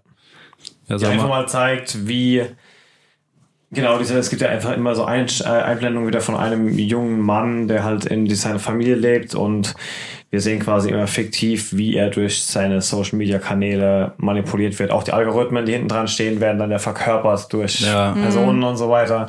Es ist schon sehr bildlich dargestellt, aber es lässt einen schon, für mich war jetzt nicht viel Neues dabei. Ich meine, ich bin in der Technikbranche selber tätig und dementsprechend, ähm, Ja, wenn man sich mit auseinandersetzt, dann weiß man es schon, aber ich finde, es hat einen schon Also, hart schlucken lassen, ja. selbst wenn man es wusste, weil Also, man kann es einfach nicht mehr ignorieren. ich setze mich ja auch relativ viel damit auseinander und weiß, wie die ganzen Dinger funktionieren, aber das führt einen halt einfach nochmal vor Augen. Ja, und und Leute, ist ja auch gerade in den letzten zwei Jahren wirklich viel, also noch vor zwei Jahren, da habe ich halt wirklich fast nur meinen, meinen Freundesfeed, sage ich mal, im Facebook gehabt und klar war das damals schon eine Datenkrake, auf jeden Fall und zwar auch wieder für auch die letzten zwei oder die paar Jahre davor nicht äh, gut dünken für uns nur, auch wenn es mal so gedacht war. Aber es ist ja jetzt auch einfach schon einfach nur so vollgemüllt. ich Mhm. gehe, also ich bin seit locker drei Jahren, glaube ich, gar nicht mehr drauf. Also ich finde, äh, was ich besonders gut fand an dieser Doku war, äh, Gott, ich weiß gar nicht, wie oft ich in den letzten Jahren immer wieder Dokus gesehen habe bei, bei Social Media, die sich hauptsächlich darauf fokussieren, Daten, Daten, Daten, Daten, Daten, abgreifen, verkaufen, abgreifen, verkaufen.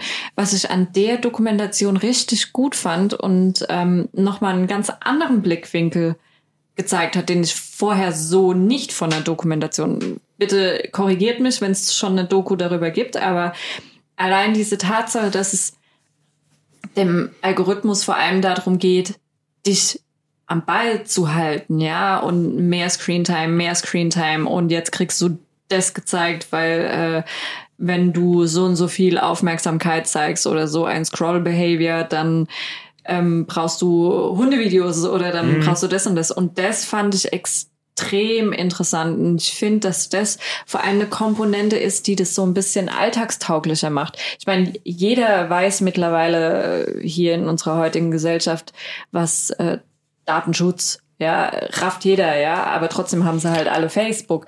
Aber ich denke, wenn sie mal sowas gezeigt kriegen, das ist halt nochmal was ganz anderes. Das machst du für die meisten, du hast ja noch zwei Tage wieder vergessen und scrollst halt abends trotzdem wieder durch deinen Facebook-Feed dann. Ja, das ist auch. Ich habe mir jetzt einen Timer in meinen Social Media reingebaut. Also. Ich weiß gar nicht, ob das jetzt in der Doku auch nochmal gesagt wurde. Ich weiß auf jeden Fall von Instagram, die haben auch extra Glücksspiel-Experten aus Las Vegas eingestellt, um äh, quasi ein Suchtverhalten in, das Feed, in den Feed zu kriegen. Das war ja bei ähm, Fortnite auch so tatsächlich. Ja, mhm. haben das auch Die haben gemacht. Psychologen eingestellt, die mhm. extra zur Manipulation des jüngeren Publikums quasi okay. eingestellt wurden, um die Spiele so auszulegen, dass sie süchtig machen. Ja, ja, ja es ist ja, also es geht wirklich einfach, also die ganzen Dinger konkurrieren nur noch um die Zeit. Ja, ja es ist halt so. Du hast ja, also dieses äh, Was auch hedonistische Verhalten ist ja, wird ja unterteilt in Wanting und Liking und je ähm, je beschissener es dir geht, desto höher ist dein Wanting und wenn du halt was bekommst, wird halt das Liking geringer und das kannst du halt bei, bei Social Media kannst du das perfekt ausnutzen. Das mhm. kannst du super aus. Also nicht nur bei Social Media, alles, was Tinder, irgendwie. Tinder basiert komplett auf Dopaminsucht. Ja, ja, und das ist halt, das ist halt mega krass. Und wenn du, was ich halt ein bisschen ein klein wenig schade finde, aber das ist jetzt auch wieder meine persönliche Meinung, ist, dass man, dass die Doku halt sagt, ja, suizidales Verhalten, Depressionen, vor allem bei Jugendlichen, wurde erhöht aufgrund von Social Media. Das muss man ganz klein wenig relativieren. Das ist nicht nur Social Media, was da mit reinspielt. Wahrscheinlich ein riesengroßer Teil, wenn man das mal aufdröseln würde, vielleicht zu 70, 80 Prozent, dass sich das in den letzten Jahren so enorm gesteigert hat mit Mental Health, vor allem bei Jugendlichen. Ähm, das fand ich ein bisschen schade, dass da, dadurch haben sie so ein bisschen, ja, ja, also sie wurden nicht weniger glaubwürdig in der Doku, aber da hätte man meines Erachtens so ein bisschen näher drauf eingehen sollen und das vielleicht mal so ein bisschen. Ja, wobei es da ja auch gerade um das Thema an sich ging. Die haben das Thema ja, glaube ich, nicht breit getreten, weil im Endeffekt wurde es so kurz angesprochen, weil die sich ja, es war ja mehr so ein Entschuldigungsruf. Es waren ja die, die da saßen und sagen, Ey, wir haben damals einen Like-Button erfunden, weil wir dachten, das ist geil, wenn du deinem Freund zeigen kannst, dass du ein Foto mhm. magst. Und heute bringen sich die Jugendlichen deswegen um, weil sie nicht genug Likes bekommen. Das war, mhm. du hast ja selber gesehen, wie dem so ein bisschen die, die, die Seele aus dem Gesicht gefallen ist, als er darüber geredet hat. Ja, ich glaube, also gerade die ersten, die da angefangen haben, die haben das wirklich aus einer guten Intention ja, rausgemacht. Das sind einfach aus, aus der Kontrolle gerutscht. Ich meine, wortwörtlich, die sprechen ja darüber, dass die einen Algorithmus entwickelt haben, der, und die wissen jetzt nicht mehr, was der macht. Und das ist ja auch der mhm. Sinn von diesem Algorithmus, weil ja. könnten es Menschen machen, würden es ja Menschen machen, aber nein, du willst ja automatisieren, weil die Kapazität von deinem Hirn es einfach nicht fassen kann, nicht in der Geschwindigkeit, in der Komplexität, nicht für so viele Leute, zu sagen, schick dem das, schick dem das, zeig dem das, sonst irgendwas. Du brauchst halt Machine Learning dafür. Und Machine Learning läuft den Menschen halt aus der Hand, weil es halt ein selbstlernender Algorithmus ist in irgendeiner Form. Und mhm. das ist halt eine fucking beängstigende Sache. Ja, definitiv. Also ich würde wäre ich Lehrer an der Schule, ja, und ich hätte jetzt, sagen wir mal, ab 12, 13, würde ich diese Dokumentation mit in den Lehrplan reinnehmen. Also ich finde es eine absolute Frechheit, dass sowas wie Social Media oder so nicht wirklich da drin ist, weil ich finde, vor allem Jugendliche, denen sollte man das mal beibringen, mit umzugehen. Beibringen, mit umzugehen, ja. Ist halt leider so. Klar kriegen die das gesagt und oh, Cybermobbing, da müsst ihr aufpassen und bla bla bla. Wenn ich mir überlege, wie oft die Polizei in die Schule kommt, um dich äh, für Drogen zu sensibilisieren und zu sagen, sag da nein und das passiert dann und wenn du es nicht machst, dann hm, hm, hm. Und sowas wie Social Media ist halt, weiß nicht, das ist allgegenwärtig. Das sollte halt dann auch. Und auch eine Droge für sich. Ja. Man ist auch so, ja, ist glaube ich der geilste Satz, den ich aus der Doku mitgenommen habe. Die einzigen zwei äh, Konzern, nee, die einzigen zwei Unternehmensbereiche oder wie auch immer du das nennen willst. Branchen. Branchen, sorry, danke, die ihre äh, Kunden User nennen, sind ja Technik und Drogen. Ja. das ist natürlich der beste Satz, den, den du aus der Doku mitgenommen konntest. So. Ich weiß nicht, nur ein dummer Satz, aber. Nee, was mir, also welchen Satz ich vorher schon kannte und welchen ich immer wieder sehr eindrücklich finde, ist, wenn du nicht fürs Produkt bezahlst, dann bist du das Produkt. Ja, aber das, und das, das was schon jedem hoffentlich immer klar war. Ich hoffe es. Vor allem ist es halt nicht nur bei Social Media so. Es gibt so es viele ist, Dinge. Es ist die fucking Grundregel. Komplette Google-Universum. Ja, ja. Also ich weiß nicht, ob es auf alles im Privatbereich zuzählt, aber das war die erste Regel, die mir meine Eltern beigebracht haben, als sie mich aufs Internet losgelassen haben. Und ich hoffe, viele, viele andere da draußen auch, weil es ist auch einfach die sinnvollste Regel im Internet. Ja. Ja, definitiv. Naja, was haben wir denn noch gesehen? Es gab noch einiges. Ähm, neuerdings, also das Neueste, was ich jetzt geschaut habe, war The Devil All the Time. Ist ebenfalls eine Buchverfilmung, kam jetzt am lalalala, äh, 17. September. letztes Wochenende. 19. Letzte Woche ähm, auf Netflix raus. Achso, zu Elona Holmes könnte man vielleicht noch sagen, es kommt am Mittwoch. Also es ist schon draußen, wenn der Podcast rauskommt, kommt komischerweise mittwochs raus. Ja, das ist in letzter Zeit immer häufiger. Ja. Bei, so anderen Raum. Ja. Ähm, the Devil All the Time ist eine Romanverfilmung und zwar heißt der Roman ähm, des Teufels Handwerk oder Handwerk des Teufels. Aber ich weiß nicht, wie er auf Deutsch. Eins von den beiden. So heißt er auf Deutsch. Ist aber schon ein älterer Roman, oder? Das weiß ich nicht. Er spielt auf jeden Fall vor einiger Zeit. Ähm, ja, auf jeden Fall The Devil All the Time. Wir haben in der, wir haben eine ziemlich hochkarätige Besetzung. Wir haben Bill Skarsgård, ähm, kennt man wahrscheinlich hauptsächlich jetzt nicht unbedingt von Castle Rock, aber er spielt Pennywise in Ace. Ähm, wir haben unseren, da wären wir wieder bei Spider-Man, wir haben unseren Tom Holland in der Hauptrolle. Und der spielt verdammt gut. Ja, das ist die beste Rolle, also das Beste, was ich hier von dem gesehen habe. Und wir haben Robert Pattinson Mhm. als Priester. Oh, okay. Und noch viele, viele mehr, ähm, wo ich leider sagen muss, da kenne ich die Namen nicht. Wir haben zum Beispiel die Alice im Wunderland spielt noch mit. Und noch ein paar andere, die, die man kennt, aber wo halt der Name so ein bisschen. Naja, es fängt im Endeffekt an mit Bill Skarsgård, der nach dem Zweiten Weltkrieg nach Hause kommt. Man sieht so in ganz, ganz kurzen Rückblenden, dass er ziemlich krasse Scheiße durchgemacht hat im Krieg. Und er kommt nach dem Zweiten Weltkrieg nach Hause in so einem im mittleren Westen in so einem absoluten Mini, Mini, Mini-Dorf. Also mitten im Nichts einfach. Genau. Ähm, lernt dort eine Frau kennen, verliebt sich, kriegt ein Kind, was dann im Übrigen Tom Holland ist. Ähm, schlimmerweise stirbt seine Frau relativ früh. Ähm, das probiert er noch so ein bisschen mit seinem Glauben und so weiter abzuwenden und lieber Gott und da kriegst du ein Opfer. Also man muss vielleicht noch dazu sagen, dass er auch, sagen wir mal, leicht beschädigt aus dem Krieg zurückgekommen ist. Also nicht körperlich, sondern äh, psychisch. Genau, und dann halt wirklich irgendwo im Nirgendwo, wo das Wichtigste eigentlich sonntags die Kirche ist. Ja, auf jeden Fall, die Mutter stirbt, leider Gottes.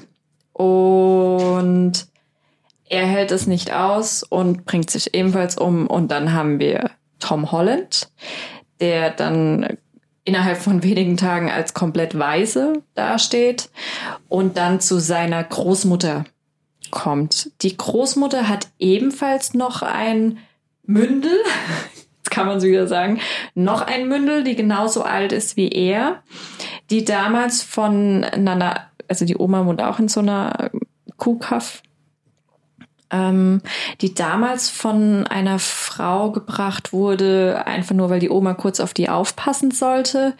Die wurde dann allerdings ebenfalls umgebracht und der Mörder hat sich auch um, hat sich nicht umgebracht, sondern wurde von einem Serienmörder Pärchen umgebracht.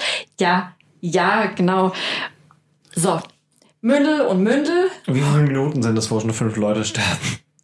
Ja, ist schon ein Stück, ich will jetzt auch gar nicht mehr so arg viel, das ist schon länger, will jetzt Ja. gar nicht mehr so arg viel von der Story sagen. Also es sind quasi drei verschiedene Storystränge und äh, in zwei, drei Zeiten, in zwei Zeiten. In zwei. Ja, also zwei Zeiten, drei verschiedene Storystränge, die halt zusammenlaufen und ja, es ist Spiel, also es zeigt halt einfach eine Geschichte aus den tiefsten USA mitten in einer Phase, wo es allen nicht gut geht. Okay. Also Die sich auch entsprechend dann ja genau, also halt kurz nach dem Zweiten Weltkrieg ähm, äh, haben alle quasi nichts ähm, äh, und äh, ja dort in äh, dem Eck haben sie sowieso nichts. Die haben da nicht mal fließend Wasser oder irgendwas, also in dem Haus, wo sie Okay, wohnen. also wirklich Ende vom Ende der Welt so. ja genau. Ja. Es geht ein bisschen um, also ja, die wichtigsten Protagonisten sind klar Tom Holland und seine Stief, Adoptiv, was auch immer Schwester. Dann halt seine Familie. Es geht so ein bisschen um Priester, um Religion. Es geht darum, was ist gut, was ist böse. Bist du gut, machst aber böse Dinge, bist du böse, machst aber gute Dinge und wie kann man das miteinander so aufwerten? Es ist ein wahnsinnig guter Film und es ist vor allem auch ein Film, ähnlich wie bei Enola, wo du das Gefühl, also wo du einerseits natürlich merkst, es basiert auf einem Roman und es ist auch eine richtig gute Verfilmung, weil du denkst, okay, ich kenne das Buch jetzt nicht, aber ich habe das Gefühl, da ist alles Wichtige drin, was mich nicht nur einen Abend lang unterhalten kann, sondern halt auch mehrere. Tage Also weiter du beschäftigen hast kann. auch den ganzen Film durch quasi so einen Off-Erzähler, wo er aus dem Off erzählt. Und der ist auch echt extrem wichtig für den Film. Also ich glaube, ohne den wäre der Film teilweise echt ein bisschen schwer zu verstehen. Und äh, Gut, vielleicht haben sie sich da mit der Verfilmung etwas einfacher gemacht, also oder etwas Ja, ich weiß also es Komplexität Es ist rausgenommen. ein mega krasses Stilmittel. Also wir haben ja oft Erzähler. und Ja. Wir haben vor allem auch oft Erzähler, wenn wir eine, wenn wir eine Verfilmung haben von einem Buch. Was ich allerdings recht interessant fand, ist, es ist am Anfang ein Erzähler und ziemlich am Ende wird er sogar zum Vorleser. ja, er wird so ein bisschen zu einem Vorleser, Okay. dass du merkst, okay, das ist sogar die Erzählung aus dem Buch raus. Das merkst du richtig. Also Ja. ich weiß, hast du es nach, also nachgeguckt, ob es wirklich so ist? Also es fühlt sich auf jeden Fall so an. Also, es der, fühlt der, sich das an. ist so ein als- richtiger Narrator, der, der erzählt eigentlich, was passiert gerade. Ziemlich so. am Ende Ja, also sagt ein Charakter irgendwas Ja. und der off äh, Sagt, der, sagte er.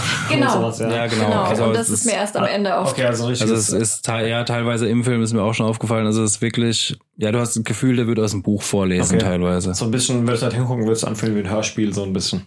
Na, nee, nee, nee, nee, nee. Also es ist, es ist immer nur, quasi, es ist gezielt und gut eingesetzt. Halt einfach an Stellen, wo es dir das Verständnis einfach macht. Also der Film ist nicht leicht zu gucken, sage ich mal. Also es ist kein Film, den du Aber ohne diesen Erzähler wäre es schier unmöglich, da irgendwas zu ja, verändern. schier, schier möglich nicht, aber Nee, er glaub, hilft du- dir extrem. Ich glaube, du könntest es auch verstehen ohne den Erzähler, glaube ich.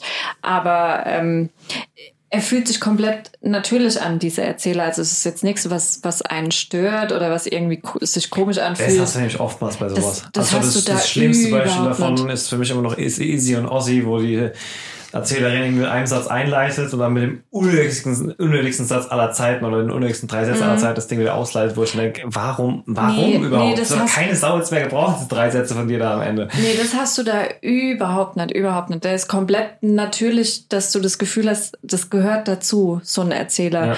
Und ähm, Gibt's selten, wirklich. Also Oftmals wird heutzutage eher so On-Screen-Text oder sowas Nee, benutzt. nee, nee, d- der, der gehört dazu. Er ist auch, es ist auch eine Erzählstimme, die ich so. Das ist der Regisseur, glaube ich, sogar, der das eingesprochen hat. Also bin mir nicht 100% sicher, aber ich meine, ich habe was gelesen, dass der Regisseur selber eingesprochen hat. Okay. Aber so oder so, also mal ganz davon abgesehen, dass, die, dass der Film, ich weiß gar nicht, als was ich das einordnen würde, ob als Drama, Thriller, ich weiß es nicht. Boah, Drama, definitiv Drama. Drama? Ja. Ja, da ist ja schon so ein bisschen Thrill noch dabei. Du, Aber Kategorie weird, aber gut.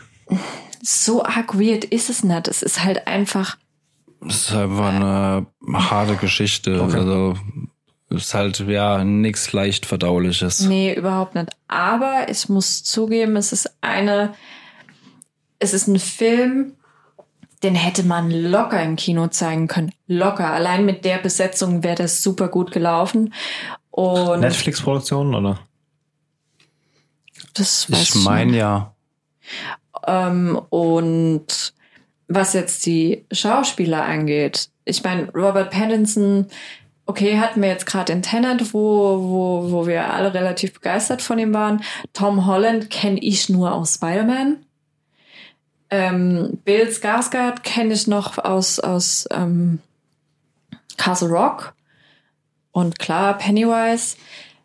Aber ich muss zugeben, die haben alles übertroffen, was ich bisher von denen gesehen habe. Egal wer das, wer das war, haben sie alle Rollen gespielt, die sich so, glaube ich, bitte korrigiert mich, so noch nie gespielt haben. Und bombastisch. Wirklich bombastisch. Vor allem Tom Holland, muss man mal dazu sagen, ist ein mega guter Schauspieler. Ja, also hätte ich, also ich meine, ich habe eh immer meine Probleme mit Schauspieler erkennen. Ich hätte auch nicht gerafft, dass es Tom Holland ist. Aber der war echt hin und weg, also richtig gut gespielt. Krasser Film. Wirklich krasser The Film. Devil All the Time auf Netflix. Devil All the Time, ja. Für alle jetzt schon verfügbar? Ja. Läuft seit letzter Woche. Okay, habe ich was zu tun fürs Wochenende. Der, der ist echt hardcore und der ist auch lang. Der ging zweieinhalb Stunden, fast drei. Mm, Ja, nee, bisschen über zwei, glaube ich. Also, Aber auch nicht sicher. ja, man ist halt voll drin. Und wie gesagt, äh, du stellst dir, du, ja, du szenierst danach darüber, was ist gut und was ist böse und wo sind die Graustufen dazwischen. Und vor allem gibt's böse Dinge, die man tun kann und man ist trotzdem ein guter Mensch oder geht es nicht? Oder kann man gute Dinge tun und man ist trotzdem ein böser Mensch? Gut, oder das das heißt, ist guter halt Mensch, so. was ist böser Mensch. Die, das ist die alte Diskussion. Das ist ein Terroristen, das ist ein, ein Freiheitskämpfer und so. Ne? Das ist gut und böse liegen ja immer im Auge Eben, aber ich finde, du hast halt bei diesem. Deshalb gewinnen ja auch die Guten über den Krieg, weil es die sind, die übrig bleiben und Ja. erzählen können davon. Ich finde aber, du hast bei dem Film bis auf Also der ganze Film ist zwei einfach, Ausnahmen hast du halt fast ausschließlich nur Graustufen. ja, der ganze Film ist einfach ein moralisches Dilemma quasi so ein bisschen. Oder springt zwischen den nee, Lagern also, So. nee, also du ist schon klar für dich, wer ähm, jetzt böse ist und wer es nett ist. Und dadurch werden halt auch, ja, Gut, immer mal wieder hast du das Gefühl, ja, okay, der Zweck heiligt die Mittel. Genau, sowas meine ich Ja. irgendwie. Also es wird Schlechtes wird nachvollziehbar dargestellt und andersrum so. Ja. Gut. Ja, vielleicht kurz zum Abschluss noch ein paar Worte zu das letzte Wort. Oh Gott. Für heute das letzte Wort. Für heute das letzte Wort, da muss man auch nicht viel dazu sagen. Neue deutsche Netflix-Serie mit Anke, äh, Anke Engelke. Aber war das das, wo die. Ich habe nur irgendeine Vorschau gesehen, wo sie dann über die Tussi von Haus des Geldes geredet hat oder so. Mm, Nee, Nee, okay. glaube ich nicht. Also Dann war es das, vielleicht einfach nur eine Werbung für Netflix, weil es gab so eine Szene, die Netflix neulich gepostet hat, wo Anke Engelke auf einer Trauerfeier stand Nein, das kann schon, doch, das, ich glaube, das war der Teaser oder Trailer, entweder Teaser oder Trailer. Nee, Teaser dann wahrscheinlich dafür. ja, es ist im Prinzip, ihr Mann stirbt plötzlich und äh, ja, ja, sie kann halt nicht richtig mit der Trauer umgehen und äh, beschließt dann Trauerrednerin zu werden und äh, ja, dann, äh, also es soll Comedy sein, aber es ist ja nicht mein Humor. Okay, es es ist- ist nicht, nicht wirklich schlecht, aber auch auf jeden Fall nicht mein zur Humor. Kategorie Fremdschämen oder Nee. Nee, einfach nicht lustig. Ähm, okay, also doch, es gab zwei, drei Szenen, da musstest du auch lachen. Ja, Aber- ja, ich sage jetzt nicht, dass ich gar nicht gelacht habe, aber ja, also An, ich muss zugeben, und das ist halt immer wieder, und das, das werde ich aus mir auch nicht rauskriegen, es ist eine deutsche Serie. In, in den letzten Oder jetzt so, Jahren. wollte gerade sagen, weil in den letzten Morden kriege ich immer wieder auf, von euch auf den Deckel, wenn ich dieses Prädikat auspacke. ja, weil- es ist auch so. Also vor das allem haben auch was, viele gezeigt, dass es gut geht aus Deutschland. Eben, Eben. ja. Also da hat jetzt heute Nacht, wenn wir wieder zurück zu den Emmys gehen, hat ja beste Regie ging an äh, Frau Schrader heißt sie. Das ist so eine Berliner Regisseurin, die die Serie, die Netflix-Serie Unorthodox gemacht hat. Mhm.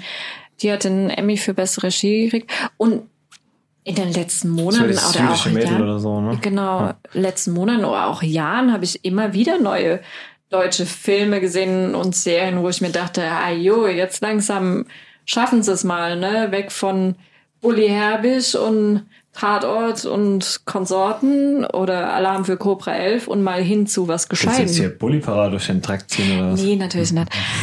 Bis Till Schweiger kam. Ähm, und Gott, der war da ja irgendwann auch dabei. Das hab ich schon komplett vergessen. das, der, äh, das wird den, oh Gott, ich frage mich, warum ist der da? Gut, aber unterm Strich beweist die Serie wieder, dass es halt auch noch richtig deutsche, deutsche Serien gibt. Ich kann mir gut vorstellen, dass es viele Menschen gibt, die die Serie mögen werden, einfach ja, Anke Engelke macht das auch recht gut. Es ist, ist halt eine, ist eine Anke Engelke. Ähm, und ich denke halt auch, wenn du dir anguckst, dass Tatort halt auch immer noch eine super gute Serie und total angenommen hier in Deutschland ist. Ich kann mir gut vorstellen, dass die auch laufen wird.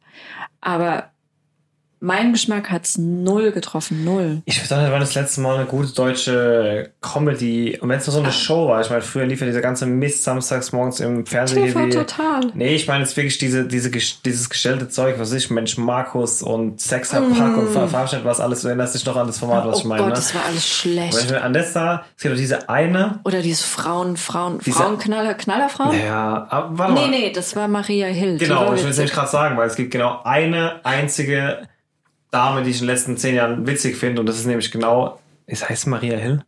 Martina, sorry, Martina Martina, Hill. Hill. Und das ist tatsächlich eine, wo ich sage, Oder meinst du die Kebekus? Also die nicht. Stand-up eher. Die ich weiß nicht, wen ich von den beiden ich gerade vertausche, aber es gibt eine auf jeden Fall von den beiden, wo ich sage, gut, es, es klingt immer noch so verdammt deutsch, aber da habe ich schon ein paar Mal gut losgelacht, so, ne? Aber alles andere ist ja einfach nur Müll, so an, ja, äh, nenn mir eine gute deutsche Comedy-Serie, so. Ja. die heute genau. Schau. Da ist Martina Hill immer mal wieder kurz dabei als so Gast irgendwas Sketch. Was sagst du, die Heute-Show? Ja, das ist aber keine Comedy-Serie, das ist eine Mhm. Nee. Satire-Show, also Ja. Satire, Aber ähm, Berichterstattung, was auch immer. ja, keine Ahnung. Format. Ich gucke schon seit Jahren kein normales Ja. Fernsehen mehr. Jedenfalls, nur- unterm Strich wollte ich sagen, mich überrascht es nicht, dass die neue Uncle Engelke Show dann auch nicht, nicht besser ist als die letzten fünf von ihr. Ich glaube aber nicht, dass es, dass es daran lag, dass sie probiert haben, witzig zu sein und der, der Witz hat nicht gezündet. Es war halt an manchen Stellen, war das halt ein, Dra war das ein Drama. Das war Also es ist ja keine echt- Comedy. Das ist so eine Drama, die Serie halt einfach Ja, sein. also es, die hat teilweise auch ganz schöne Ansätze. Also es geht halt auch viel in der Serie, wie gehst du mit Tod um? Oder wie gehen verschiedene Leute oder was für unterschiedliche Herangehensweisen gibt's mit dem Tod umzugehen?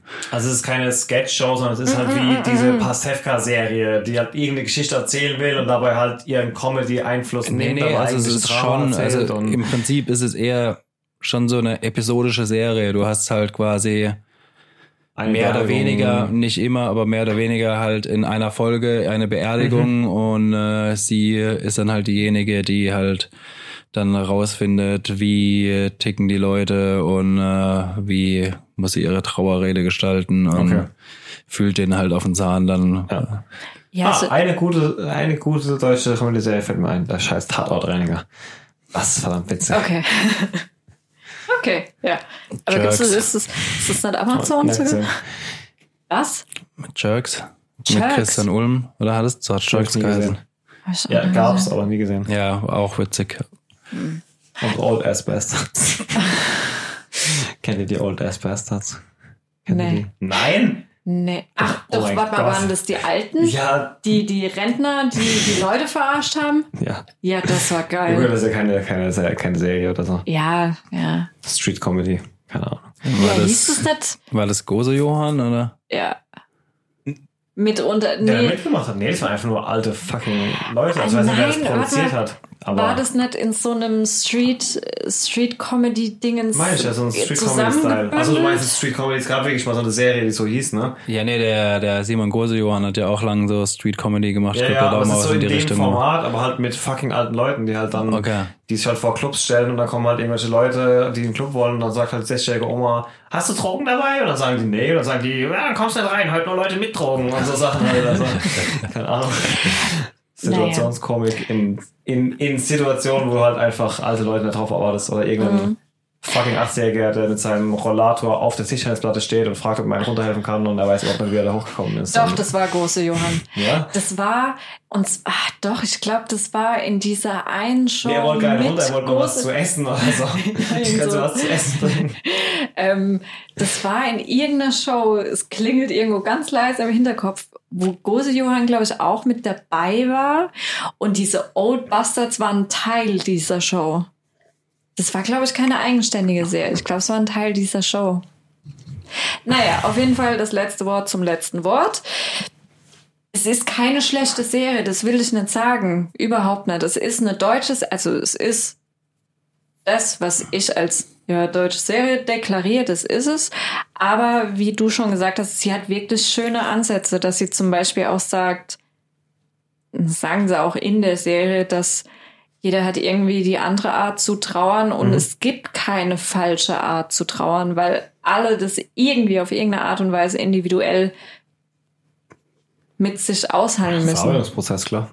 Und ähm, genau für so ein Thema ist es gar nicht mal so schlecht, dass man probiert, dem so ein bisschen die Ernsthaftigkeit zu nehmen, indem man das von der Anke Engelke machen lässt und indem man da schon ein bisschen Witz mit reinbringt. Aber es ist keine Comedy-Serie, das ist es nicht in meinen Augen. Und Anke Engelke ist, ja, Anke Engelke. Ist Okay. gut. Damit wäre auch das letzte Wort dazu gesagt. Nicht vergessen, Ip Man 4. Das Finale. Schaut auf der Patreon-Seite vorbei. Falls ihr Bock auf den Film habt, unterstützt uns mit einem kleinen Beitrag. Und ansonsten wünsche ich euch eine gute Zeit und bis zum nächsten Mal. Bis dann. Ciao. Bevor der Podcast jetzt ganz vorbei ist, wie immer am Ende nochmal die Bitte um eure Unterstützung. Wenn euch unser Podcast gefällt, würden wir uns natürlich sehr über ein Abo freuen oder empfehlt uns einfach weiter. Wer will, kann auch gerne mal auf unserer Patreon-Seite vorbeischauen, dort könnt ihr uns direkt unterstützen. In diesem Sinne, ciao bis zum nächsten Mal.